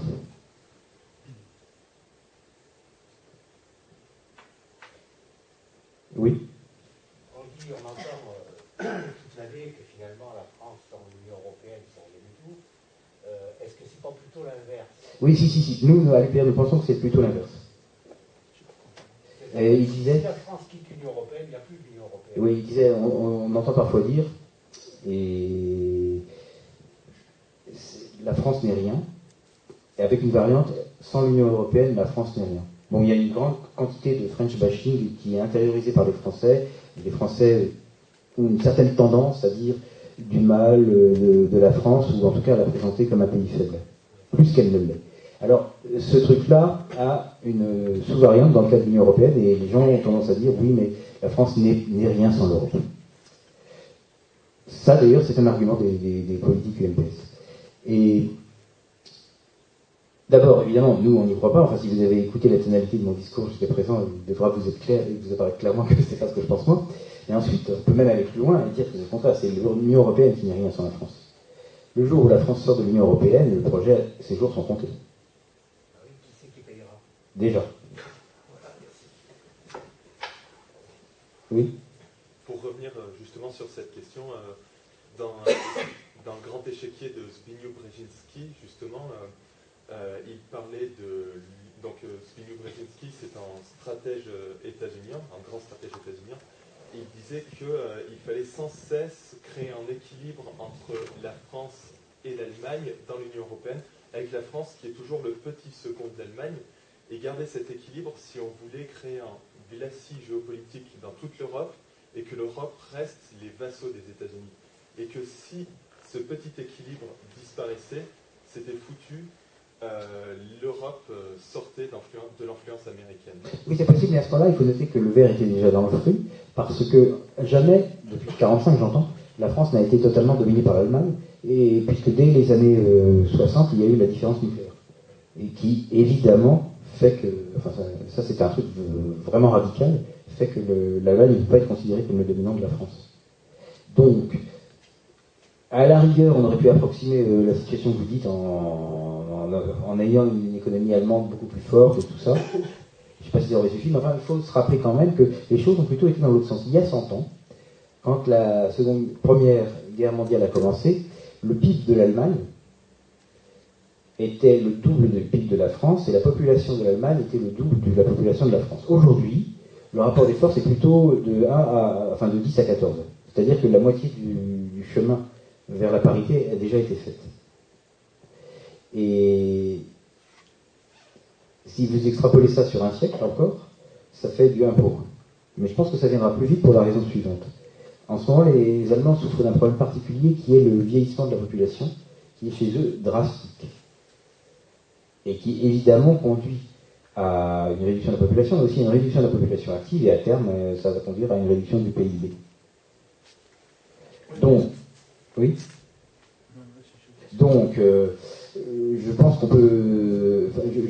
que la prédiction qui consiste à dire il y a 100 ans, rapport de 1 à 2, aujourd'hui, rapport de 1 à racine de 2, et dans 100 ans, rapport de 1 à 1, est trop conservatoire. Conservative, conservatoire. Elle, euh, euh, ça sera atteint plus tôt, la parité, en termes démographiques et économiques. Mais il y a d'autres sujets de comparaison, finalement, que vous pouvez considérer. En fait, la France est techniquement et scientifiquement plus avancée que l'Allemagne. Et elle l'a toujours été. Enfin, depuis la guerre, j'entends. L'Allemagne a été une grande puissance scientifique il y a 100 ans. Et puis ça ne s'est jamais retrouvé. Et la France l'est restée. Et par exemple, aujourd'hui, vous avez que nos amis allemands essayent de récupérer certains fleurons euh, de la science et de la technologie française plutôt que de les refabriquer eux-mêmes. Il y a des bonnes raisons à ça. même le niveau des études scientifiques est meilleur en France qu'en Allemagne. Et il en a toujours été ainsi. C'est une chose dont les Français parlent peu parce qu'ils adorent immigrer la France, mais ça reste réel. Et ça, ça a une influence sur le rapport des puissances. Par exemple, ce qui fait que la Russie n'est pas morte, en tant que puissance, j'entends, c'est qu'elle avait aussi ce genre d'avantage. Donc, quand euh, ces deux épaules ont touché terre, dans les années 90, euh, son adversaire n'a pas pu lui porter le coup de grâce. Oui D'autres questions? Oui. Qu'adviendrait-il de nos entreprises européennes style Ariane, Airbus, euh, de par la sortie de l'euro de la France? Alors, Ariane continuerait d'exister parce que Ariane est, française à je ne sais pas quel pourcentage, euh, je crois 60. et d'une façon générale, ce qui est spatial en, Europe est, financée par la France à plus que 50%, ce qui explique d'ailleurs que l'Agence spatiale européenne soit la seule des institutions européennes où vous ayez encore le français comme langue de travail. Et euh, ensuite à 20% pour l'Allemagne et à 20% pour le reste euh, qui fait un peu de la figuration. Donc, si la France sort de, l'Union européenne, cette fois pas de l'euro, euh, l'industrie spatiale européenne deviendra l'industrie spatiale française, pas l'inverse. En plus, le hasard veut que c'est nous qui ayons le spatiodrome, mais il est à Kourou, donc en territoire français. Ce qui fait que vraiment on aurait toutes les cartes le jeu. Un point positif en plus. Oui. Et quand on voit Airbus, les Américains ont acheté tous les, les sous-traitants d'Airbus. Alors est-ce que c'est encore de la fabrication française Non, mais c'est un problème, ça c'est. Parce que là, il y a quand même. C'est c'est précisément ce qui est des. C'est qu'une des choses qui fait que tout est lié. Quoi. La mondialisation a une influence directe sur le démantèlement de l'État. Parce qu'avant, Airbus était une entreprise qui n'était pas d'État, mais qui était contrôlée par l'État français. Et maintenant, il y a des petits morceaux qui sont passés sous, une propriété étrangère, euh, même pas européenne d'ailleurs, et, donc le contrôle de l'État est devenu fictif ou factice sur, Airbus. Donc le processus que nous suivons, qui peut être caractérisé par trois euh, choses, la précarisation, la baisse des revenus et le démantèlement de l'État, tout ça c'est lié à la mondialisation. Vous avez une cause, un effet. Ou plutôt une cause, un triplet d'effets qui interagissent en plus entre, en- en- entre eux. Il fait que, bon, sinon on ne fait rien, euh, véritablement, nous allons vivre le déclin de la France. Ça sera dans les livres d'histoire, Si c'est pas déjà fait. si c'est pas déjà fait. Parce qu'il faut voir ça. C'est une question de savoir si euh, vous faites un score, en train de perdre un score aux élections, un score correct. À votre avis, quelle va être la, entre l'UPR et le BDF Euh, alors là, vraiment, euh, j'ai pas d'idée. Je suis désolé. Non, parce que vous savez bien que le BDF a quand même fait aussi campagne pour l'euro. Il a- Ah, dans ce sens-là. Le MEDEF exprimera à ce moment-là sa, sa mauvaise. Euh, quel est, si on sort, si on, on applique l'article 50 en sortant de l'Union européenne, est-ce que euh, ipso facto, euh, on va se solidariser du traité transatlantique? Ipso facto. Deux ans à peu près pour sortir. hein. Oui, mais c'est pas pour ça que pendant deux ans, le TAFTA s'appliquerait. D'accord. Et dans le cas inverse, bien sûr, on ne peut pas le dénoncer puisque Non. l'unanimité, Eh oui. on revient à ce système. Moi j'ai entendu dire qu'il fallait que la France disparaisse pour faire l'Europe. Ah oui, c'est très net. Ah, c'est net alors. Oui. Bon, on a enlevé de disparition. Avec l'UPR, nous avons pas- chance d'en sortir et de régénérer la France. Oui. Euh, par rapport au nombre d'adhésions qu'il y a eu ces derniers mois et tout ça, on voit que l'UPR c'est quand même en train de bien prendre. Euh, vous pensez que le taux de croissance justement des adhérents va continuer à augmenter et vous estimez à quelle durée, du coup, le temps que ça prenne et que ça puisse enfin avoir du pouvoir sur la scène, sur la scène française Je Taux de croissance exponentielle.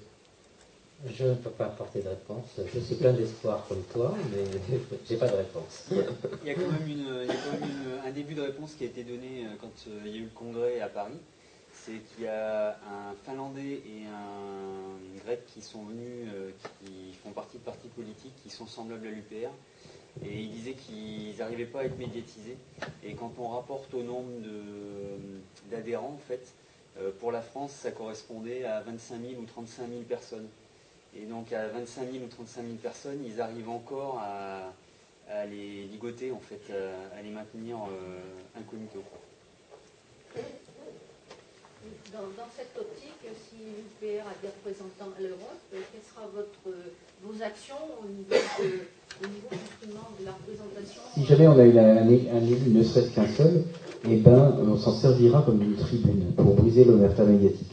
C'est plus difficile de bâillonner un parlementaire européen qu'un qu'un Pékin lambda, et ça, on s'en servira au maximum.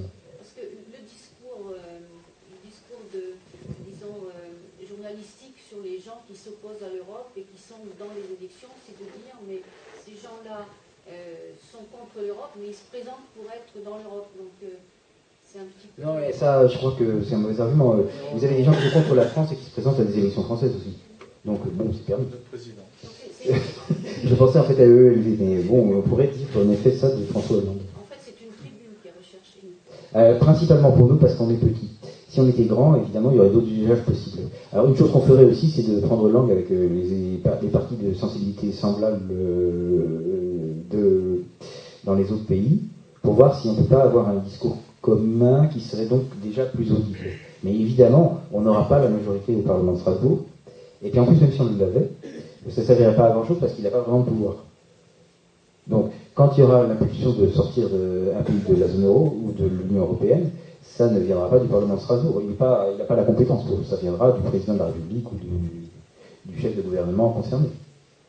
Et est-ce qu'en Angleterre, il y aurait des, des, des gens, qui, des leviers, qui seraient des alliés potentiels pour, euh, Pas seulement ce qu'on appelle les alliés objectifs, c'est-à-dire des gens qui n'ont pas les mêmes sensibilités que nous, mais qui peuvent fortuitement, à un moment donné, avoir des objectifs communs avec nous. Mais il n'y a pas d'équivalent anglais de l'UPR, ce que je sache. Notamment parce que personne, enfin en Angleterre, euh, l'OTAN c'est à Personne ne dit je veux sortir de l'OTAN.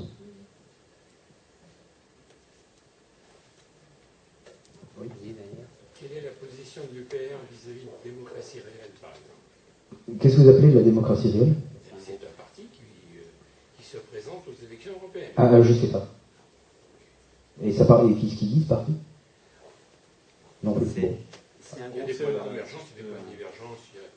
Ouais.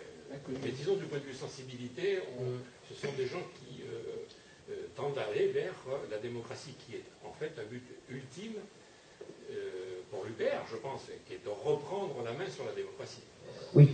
Euh, nous, de ce point de vue-là, ce qu'on a dans le programme de l'UPR, parce qu'il y a un programme de l'UPR, il y a un après la sortie de l'euro et tout ça, euh, même si ce n'est pas le thème de la conférence, ça existe et vous le trouverez sur Internet, il est d'ailleurs très complet, et ben dedans il y a l'augmentation du poids des référendums. Ce qui va dans ce sens-là. Ça va beaucoup plus loin, mais c'est déjà pas mal. Mais je pense que Stéphane a une réponse. Enfin, je n'ai pas vraiment une réponse, mais c'était pour euh, démocratie réelle. En fait, euh, c'est un groupe de Français, euh, c'est des Français qui se regroupent et euh, qui, se, donc, qui se présentent et qui essayent de faire élire euh, quelqu'un pour être parlementaire. Et s'ils arrivent à faire ça, en fait, ils veulent faire redescendre les référendums qui sont proposés, enfin les lois qui sont votées au niveau parlementaire, les faire voter par l'ensemble des Français au niveau de la France et que cette réponse soit apportée euh, au niveau de l'Union européenne au Parlement. Donc c'est ça. C'est, c'est, oui, c'est pas possible ça. C'est l'Europe qui dit qu'il faut voter ça et c'est pas nous qui décidons. Non, mais pour l'instant, non. S'ils si, ont, un si ont un député, en fait, enfin, admettons qu'ils aient un représentant, bon, enfin, c'est pas le, le, sujet de parler d'eux, mais s'ils ont un représentant, ils veulent que ce représentant soit rapporteur, en fait, que les lois soient votées, par exemple, sur Internet par tous les Français, et que ce rapporteur aille apporter cette réponse euh, au niveau euh, européen. Oui, mais on ne veut pas de démocratie en haut. Donc on n'aura jamais de démocratie. Parce. Je donne juste. Euh, oui, je veux dire, on ne va pas entrer dans ces considérations qui ne nous regardent pas de toute manière. Nous avons notre pro programme, notre projet. Et puis euh, on va observer un petit peu ces gens-là. Oui, je pense que tu n'as pas encore parlé, vas-y. Euh, je voulais savoir quel est le rôle, le, le, le pouvoir d'un parlementaire européen par rapport à la commission. Alors, oui, la commission a le pouvoir de proposer des lois ce qui n'est pas le cas du, Parlement. Ensuite, le Parlement a, je ne sais pas quel est son pouvoir, mais je voudrais rappeler une anecdote qui, je crois, est très significative, et c'est celle de, de son, sa possibilité de voter, oui ou non, aux, aux gens qui sont candidats au directeur de la Banque Centrale Européenne. Donc, récemment, il y a eu une démission au directoire, parce que quelqu'un avait été nommé ministre ou je sais pas quoi. Et donc, euh, on a nommé quelqu'un, on a proposé une, autre candidature qui était celle d'un luxembourgeois, qui s'appelait Monsieur Mersch. Et alors, le Parlement, comme c'est la règle, le Parlement européen a été consulté pour voter sur la candidature de Monsieur Mersch au directoire. Et il a voté non. Et aujourd'hui, Monsieur Mersch est au directoire de la Banque Centrale Européenne. Ce qui, je pense, donne une idée assez juste du pouvoir du Parlement européen.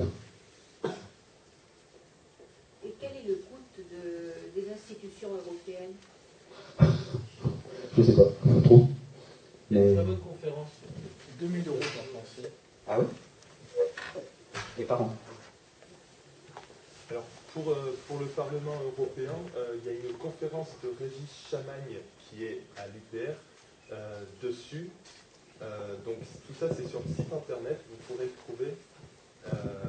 il explique exactement quel est le pouvoir du Parlement, donc, pour répondre à la question. Ou son absence.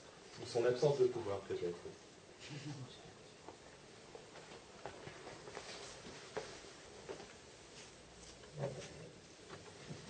Je crois qu'il y a une, une question ici. Quand on parlait de modification pour la démocratie, la rendre plus réelle, on peut peut-être parler euh, de comment est considéré le vote blanc au sein du PR. Et c'est, Je te laisse. Euh, je pense que dans les... pendant la campagne présidentielle, euh, le président euh, François Asselineau a parlé de ces questions. Je crois même que c'est dans les 10 raisons qui incombent de sortir de l'Union européenne. Euh, plus de démocratie, donc il y a prise en compte du vote blanc dans la répartition des, des subventions publiques. Aujourd'hui, ce n'est pas le cas. Et d'autre part, une mesure de, de, comment ça s'appelle ça, de proportionnalité dans les élections. Donc, prise en compte de- du vote blanc, c'est euh, c'est dans le programme de l'UPR. Voilà. Euh, je crois que Mathias, puis après toi, tu veux dire? C'est bon, en fait, Hein? euh, c'était ma question. Ah, c'était ta question, ouais. Euh, Il y a un autre argument un peu qui est apocalyptique, c'est le fait qu'on pourrait projeter des matières premières, euh, Oui. du pétrole. Ouais. C'est vrai enfin, ça arrive, il faudrait quand même qu'il y ait un consensus entre les autres pays pour, euh, en quelque sorte, faire un blocus de la France. Parce que le fait d'avoir euh, une monnaie faible, ou une monnaie pas convertible, ce qui est un cas extrême de monnaie faible, n'empêche pas euh, les gens d'acheter des premières dont ils ont besoin. Euh, la Chine, par exemple, le renminbi est même pas convertible. C'est-à-dire que s'il l'était, euh, il serait attaqué sur les marchés d'échange. Est-ce que vous avez entendu dire que la Chine ne peut pas se procurer son pétrole ou son or? Non, il y arrive très bien. Pourquoi? Ben, Parce que ce qui compte à la base, c'est de vendre des trucs en échange. C'est pas euh, quelle monnaie on a. Or, aujourd'hui, on a des choses qu'on achète et des choses qu'on vend. Et ben demain, ça serait pareil. Donc on n'aura jamais de pétrole, et il y aura des trucs que les autres n'auront jamais. Et, c'est du troc à la base. Sauf que demain, on n'aura peut-être plus besoin de pétrole. Ouais, enfin ça, c'est après demain. plutôt. Depuis 32, hein, depuis 1932, il faut voir Nikola Tesla. Ah. J'avais la question, oui, vas-y. Question. Est-ce que si est élu, le chef de l'État a le pouvoir seul de décider de sortir de l'Union européenne Oui. ou de passer par un référendum Euh, il faudrait passer par un référendum pour des questions de légitimité, mais euh, le chef de l'État aurait le pouvoir seul.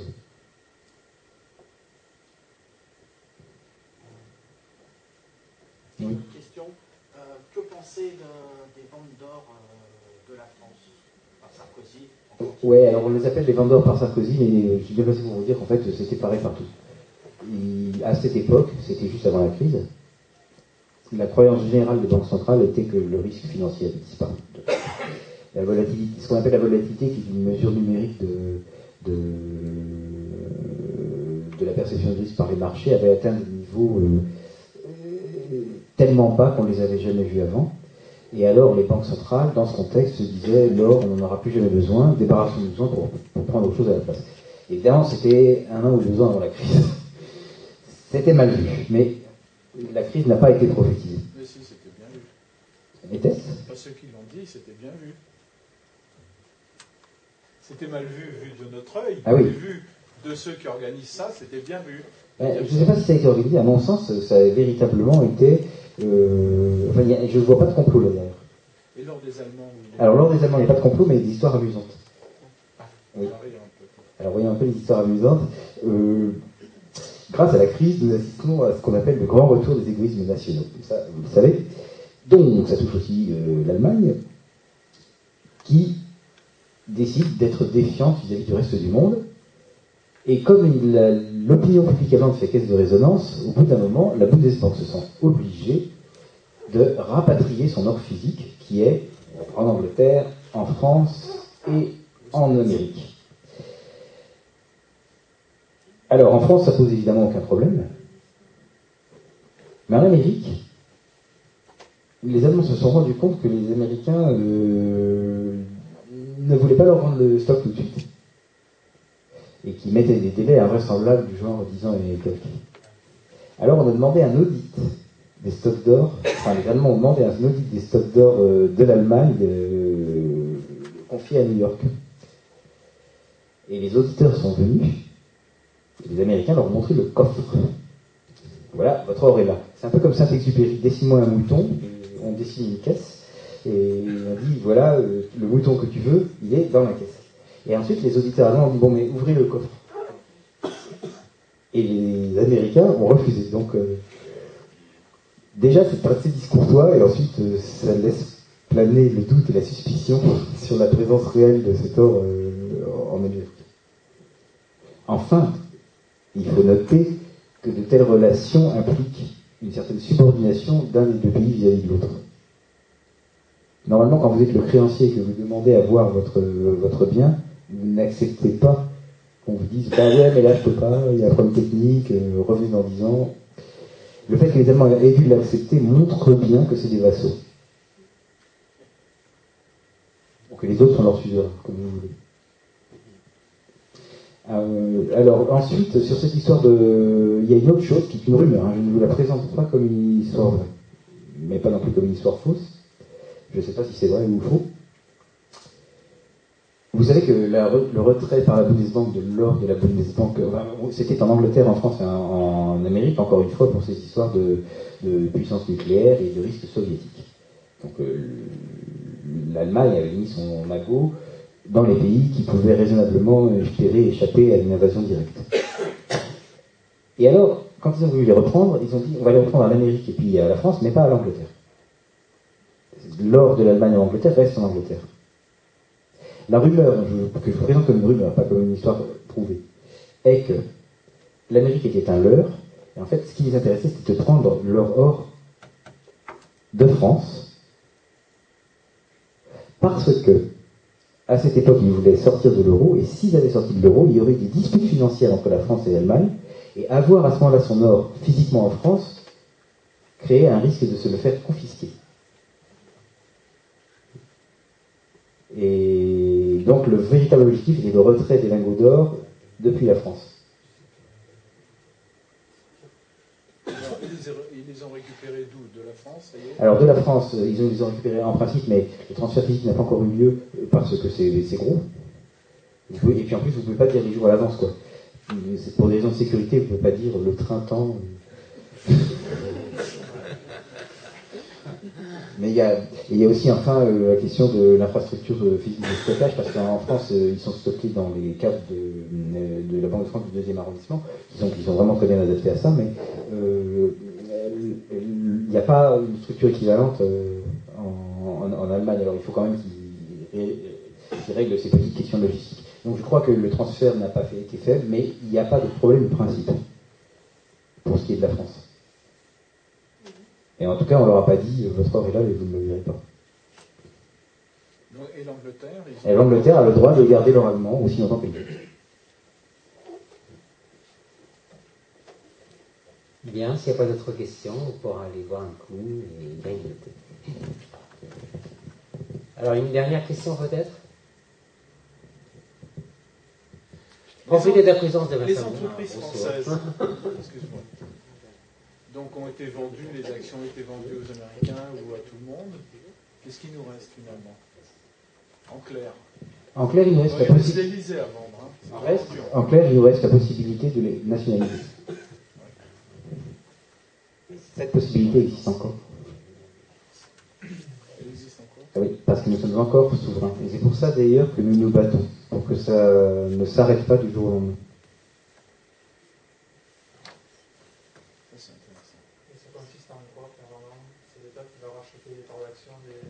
voire les saisir, ou alors les acheter à des prix trop bas. Juste une chose, euh, quand il y a eu la construction, on a eu beaucoup de démonstrations, disons, euh, au niveau de l'éducation nationale, tant je me souviens, il y a eu beaucoup de démonstrations dans les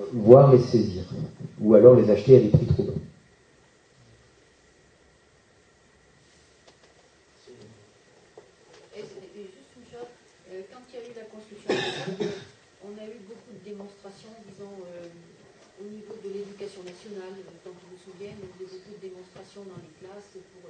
Est-ce que vous pensez que pour le démantèlement, de la sortie de l'Europe, on peut avoir cette même communication au niveau des, des plus jeunes générations?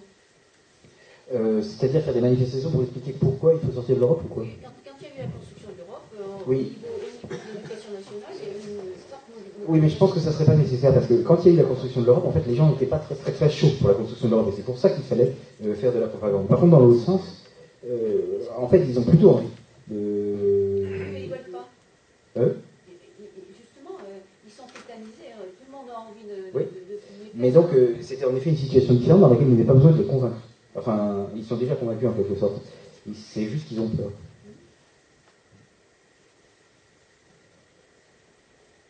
Est-ce que selon vous, il y aurait une probabilité qu'un autre pays de la zone Oui. euro puisse quitter si ça n'est pas l'Allemagne Si, si, c'était Allemagne que je pensais, mais sinon, il y a une probabilité pour un pays du Sud. Vous avez pas parlé de Target 2, mais c'est embarrassant pour l'Allemagne apparemment. Oui. Euh, bah, alors l'Italie, l'Italie, l'Italie, c'est c'est pas très probable, mais en même temps, ça serait vraiment létal. Si ça se produit, le- l'euro, l'Europe, tout ça, c'est terminé. Non, je pense que celui qui est à le plus à risque, c'est la Grèce. Et, l'Allemagne aussi, mais pour des raisons différentes. J'ai ici une dernière question qui m'a été passée par écrit. Alors, je la lis. Quelle est la menace réelle sur la chypriotisation épargnants de la zone euro Elle est extrêmement réelle. Particulièrement Chypre a- Chypre- et vous, vous devez bien comprendre que Chypre a été un laboratoire d'essai. C'est-à-dire que on a voulu voir qu'est-ce que ça ferait si jamais on saisissait directement les comptes bancaires des gens. On a vu. Et ensuite, on a voté euh, une. euh, enfin, la, la commission a écrit une loi qui est maintenant transposée dans les droits euh, communautaires pour pouvoir le faire de manière légale dans, dans tous les pays. Je crois que pour la France, même la transposition est déjà faite. Et l'intention est de le faire. Donc vos comptes seront saisis. Qu'est-ce qu'on a vu? Vous avez vu Chypre Oui, c'est vous qui avez dit cette phrase. On a vu. Ah oui, bien, d'accord. On a vu que les- on a vu, les- on a vu que la population chypriote n'avait pas pris les armes pour tuer le pouvoir chypriote. Non, non, on l'a vraiment vu. Le pouvoir chypriote vit encore. Et, euh, Donc Grèce aussi. oui, mais c'était Chypre l'expérience. Euh, on voulait savoir si c'était possible de saisir comme ça directement les avoirs bancaires des gens. C'est une question, hein. A priori, on l'avait jamais fait, donc euh, ça aurait pu être le cas, que non. Donc euh, Chypre fut un cobaye. On a fait ça. Et l'expérience a été concluante. Et alors ensuite, la Commission a écrit une loi qui permettra à, à tout État de l'Union européenne de le faire. Et ensuite, cette loi a été transposée, enfin est en cours de transposition dans les droits nationaux des... Oui. Et donc ma conclusion est que vos comptes seront saisis. Le, ton compte chèque normal. Je crois bien que c'est le 18 juillet de l'année dernière qu'ils ont voté ça. Ouais. Ils peuvent le faire en France. C'est discrétionnaire. Enfin, évidemment, euh, ils vont pas le faire s'il n'y a pas de prétexte, mais euh, si par exemple ils ont besoin de renflouer une banque qui aurait fait faillite ou des trucs comme ça. De toute façon, au niveau, au niveau bancaire, on, on les considérait pas plus comme des clients, mais comme des créanciers de la banque. Eh bien, justement, il y a une exception là. Si c'était le cas, vous pourriez à ce moment-là dire que la banque a fait défaut. Voire, ça pourrait entraîner sa faillite, mais pas dans ce cas. Oui, Donc- ils peuvent à la limite garder l'argent et dire ben, moi je ne peux pas vous payer, mais avoir confiance. Oui, et donc c'est pas que vous êtes des créanciers, c'est que vous êtes des clients. Si vous étiez des créanciers et que vous faisiez ça, enfin, euh, à ce moment-là, la banque serait faillite. Mais un client, il y a une exception. Comme c'est un client, ça compte pas comme un défaut. Bien, j'ai une dernière question euh, là-bas. C'est toi, oui, vas-y. Euh, une fois sorti de l'Union Européenne, on, recouvre, euh, on retrouve le pouvoir de frapper monnaie. Oui. Alors justement, pour ce qui est du financement de la dette et de son allègement, justement, pour avoir un petit peu moins de, de pouvoir. Non, il ne sera pas allégé. Par contre, euh, ça, la dette française sera détenue par des banques françaises et des assurances françaises. Mais il n'y a pas de recette miracle pour l'alléger. Ça, c'est impossible.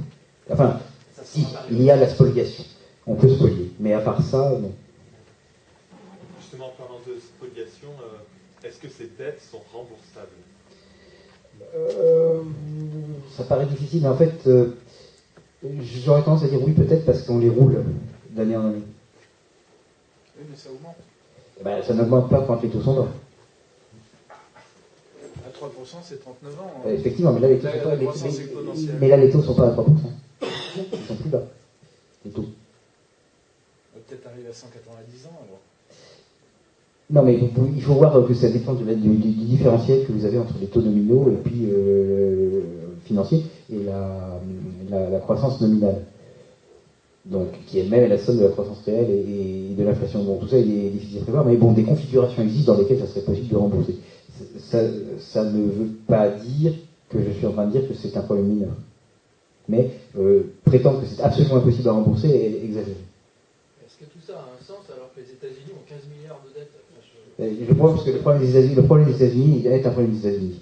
Euh, nous, notre objectif est de faire en sorte que les créanciers français et les débiteurs français soient euh, dans le même hexagone. Et ce qui arrive aux États-Unis, et il peut, il peut arriver des choses désagréables, ne nous impacte pas directement, voire le moins possible. Bien, je crois que Janine a quelque chose à dire encore. Vas-y.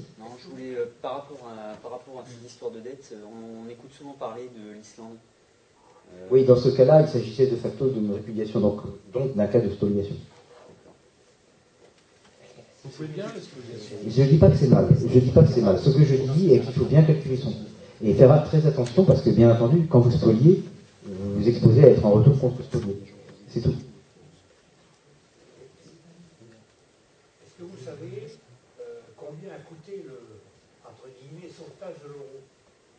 Non, je ne peux, pas vous donner un chiffre parce qu'il y a trop de façons de le calculer. On peut compter ceci ou cela, on peut faire la somme de, tout ce que les États ont prêté à la Grèce et à Chypre. Euh, on arrive très vite à des centaines de milliards. il y a eu un cas de spoliation donc en Grèce, euh, puisque les, bons, du trésor grec à un moment ont été rachetés en toute leur valeur de manière à peu près contrainte c'est de la spoliation. Euh, est-ce qu'il faut intégrer ça dans le coût du sauvetage de l'euro ou pas euh, Si oui, ça rajoute 80 milliards. Enfin, il n'y a pas une définition précise du coût du, sauvetage de l'euro. Mais euh, c'est beaucoup en tout cas. C'est plus que. D'ailleurs, un symptôme de ça est que le Parlement allemand demande à chaque fois à, avoir le droit de, valider les, décisions. Et ça, ça montre bien qu'il craint des coûts qui dérapent. Oui, il ne le craint pas sans raison.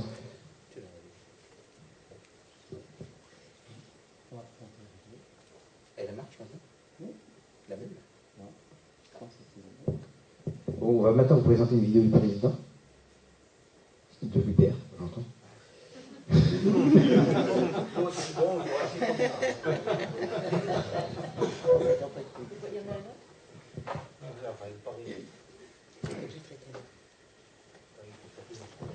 Elle est courte, assurément. Française, Français, l'euro vous entraîne à la mort. Nos services publics, notre agriculture, notre industrie et nos acquis sociaux sont taillés en pièces par Bruxelles et nous n'avons plus qu'une démocratie de façade. Si nous laissons faire, la France va sombrer dans la misère comme c'est en train d'arriver aux pays du sud de l'Europe. Pour arrêter cette dégringolade, tous les partis politiques, sans exception, ont le culot de nous ressortir encore une fois des projets d'autres Europe. Cette mauvaise plaisanterie dure depuis 35 ans.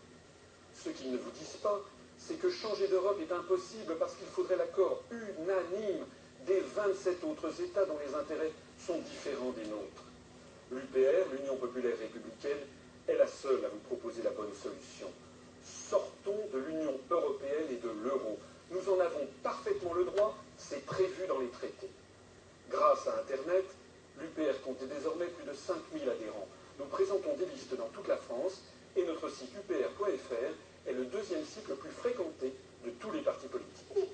Que vous soyez de gauche, du centre ou de droite, peu importe, l'essentiel est que vous ayez le courage de dire non. Prenons exemple sur les Islandais, les Norvégiens, les Suisses. Ces peuples ont refusé d'entrer dans l'UE et ils se portent tous beaucoup mieux que nous. Allez consulter notre site upr.fr pour en savoir plus. Bravo.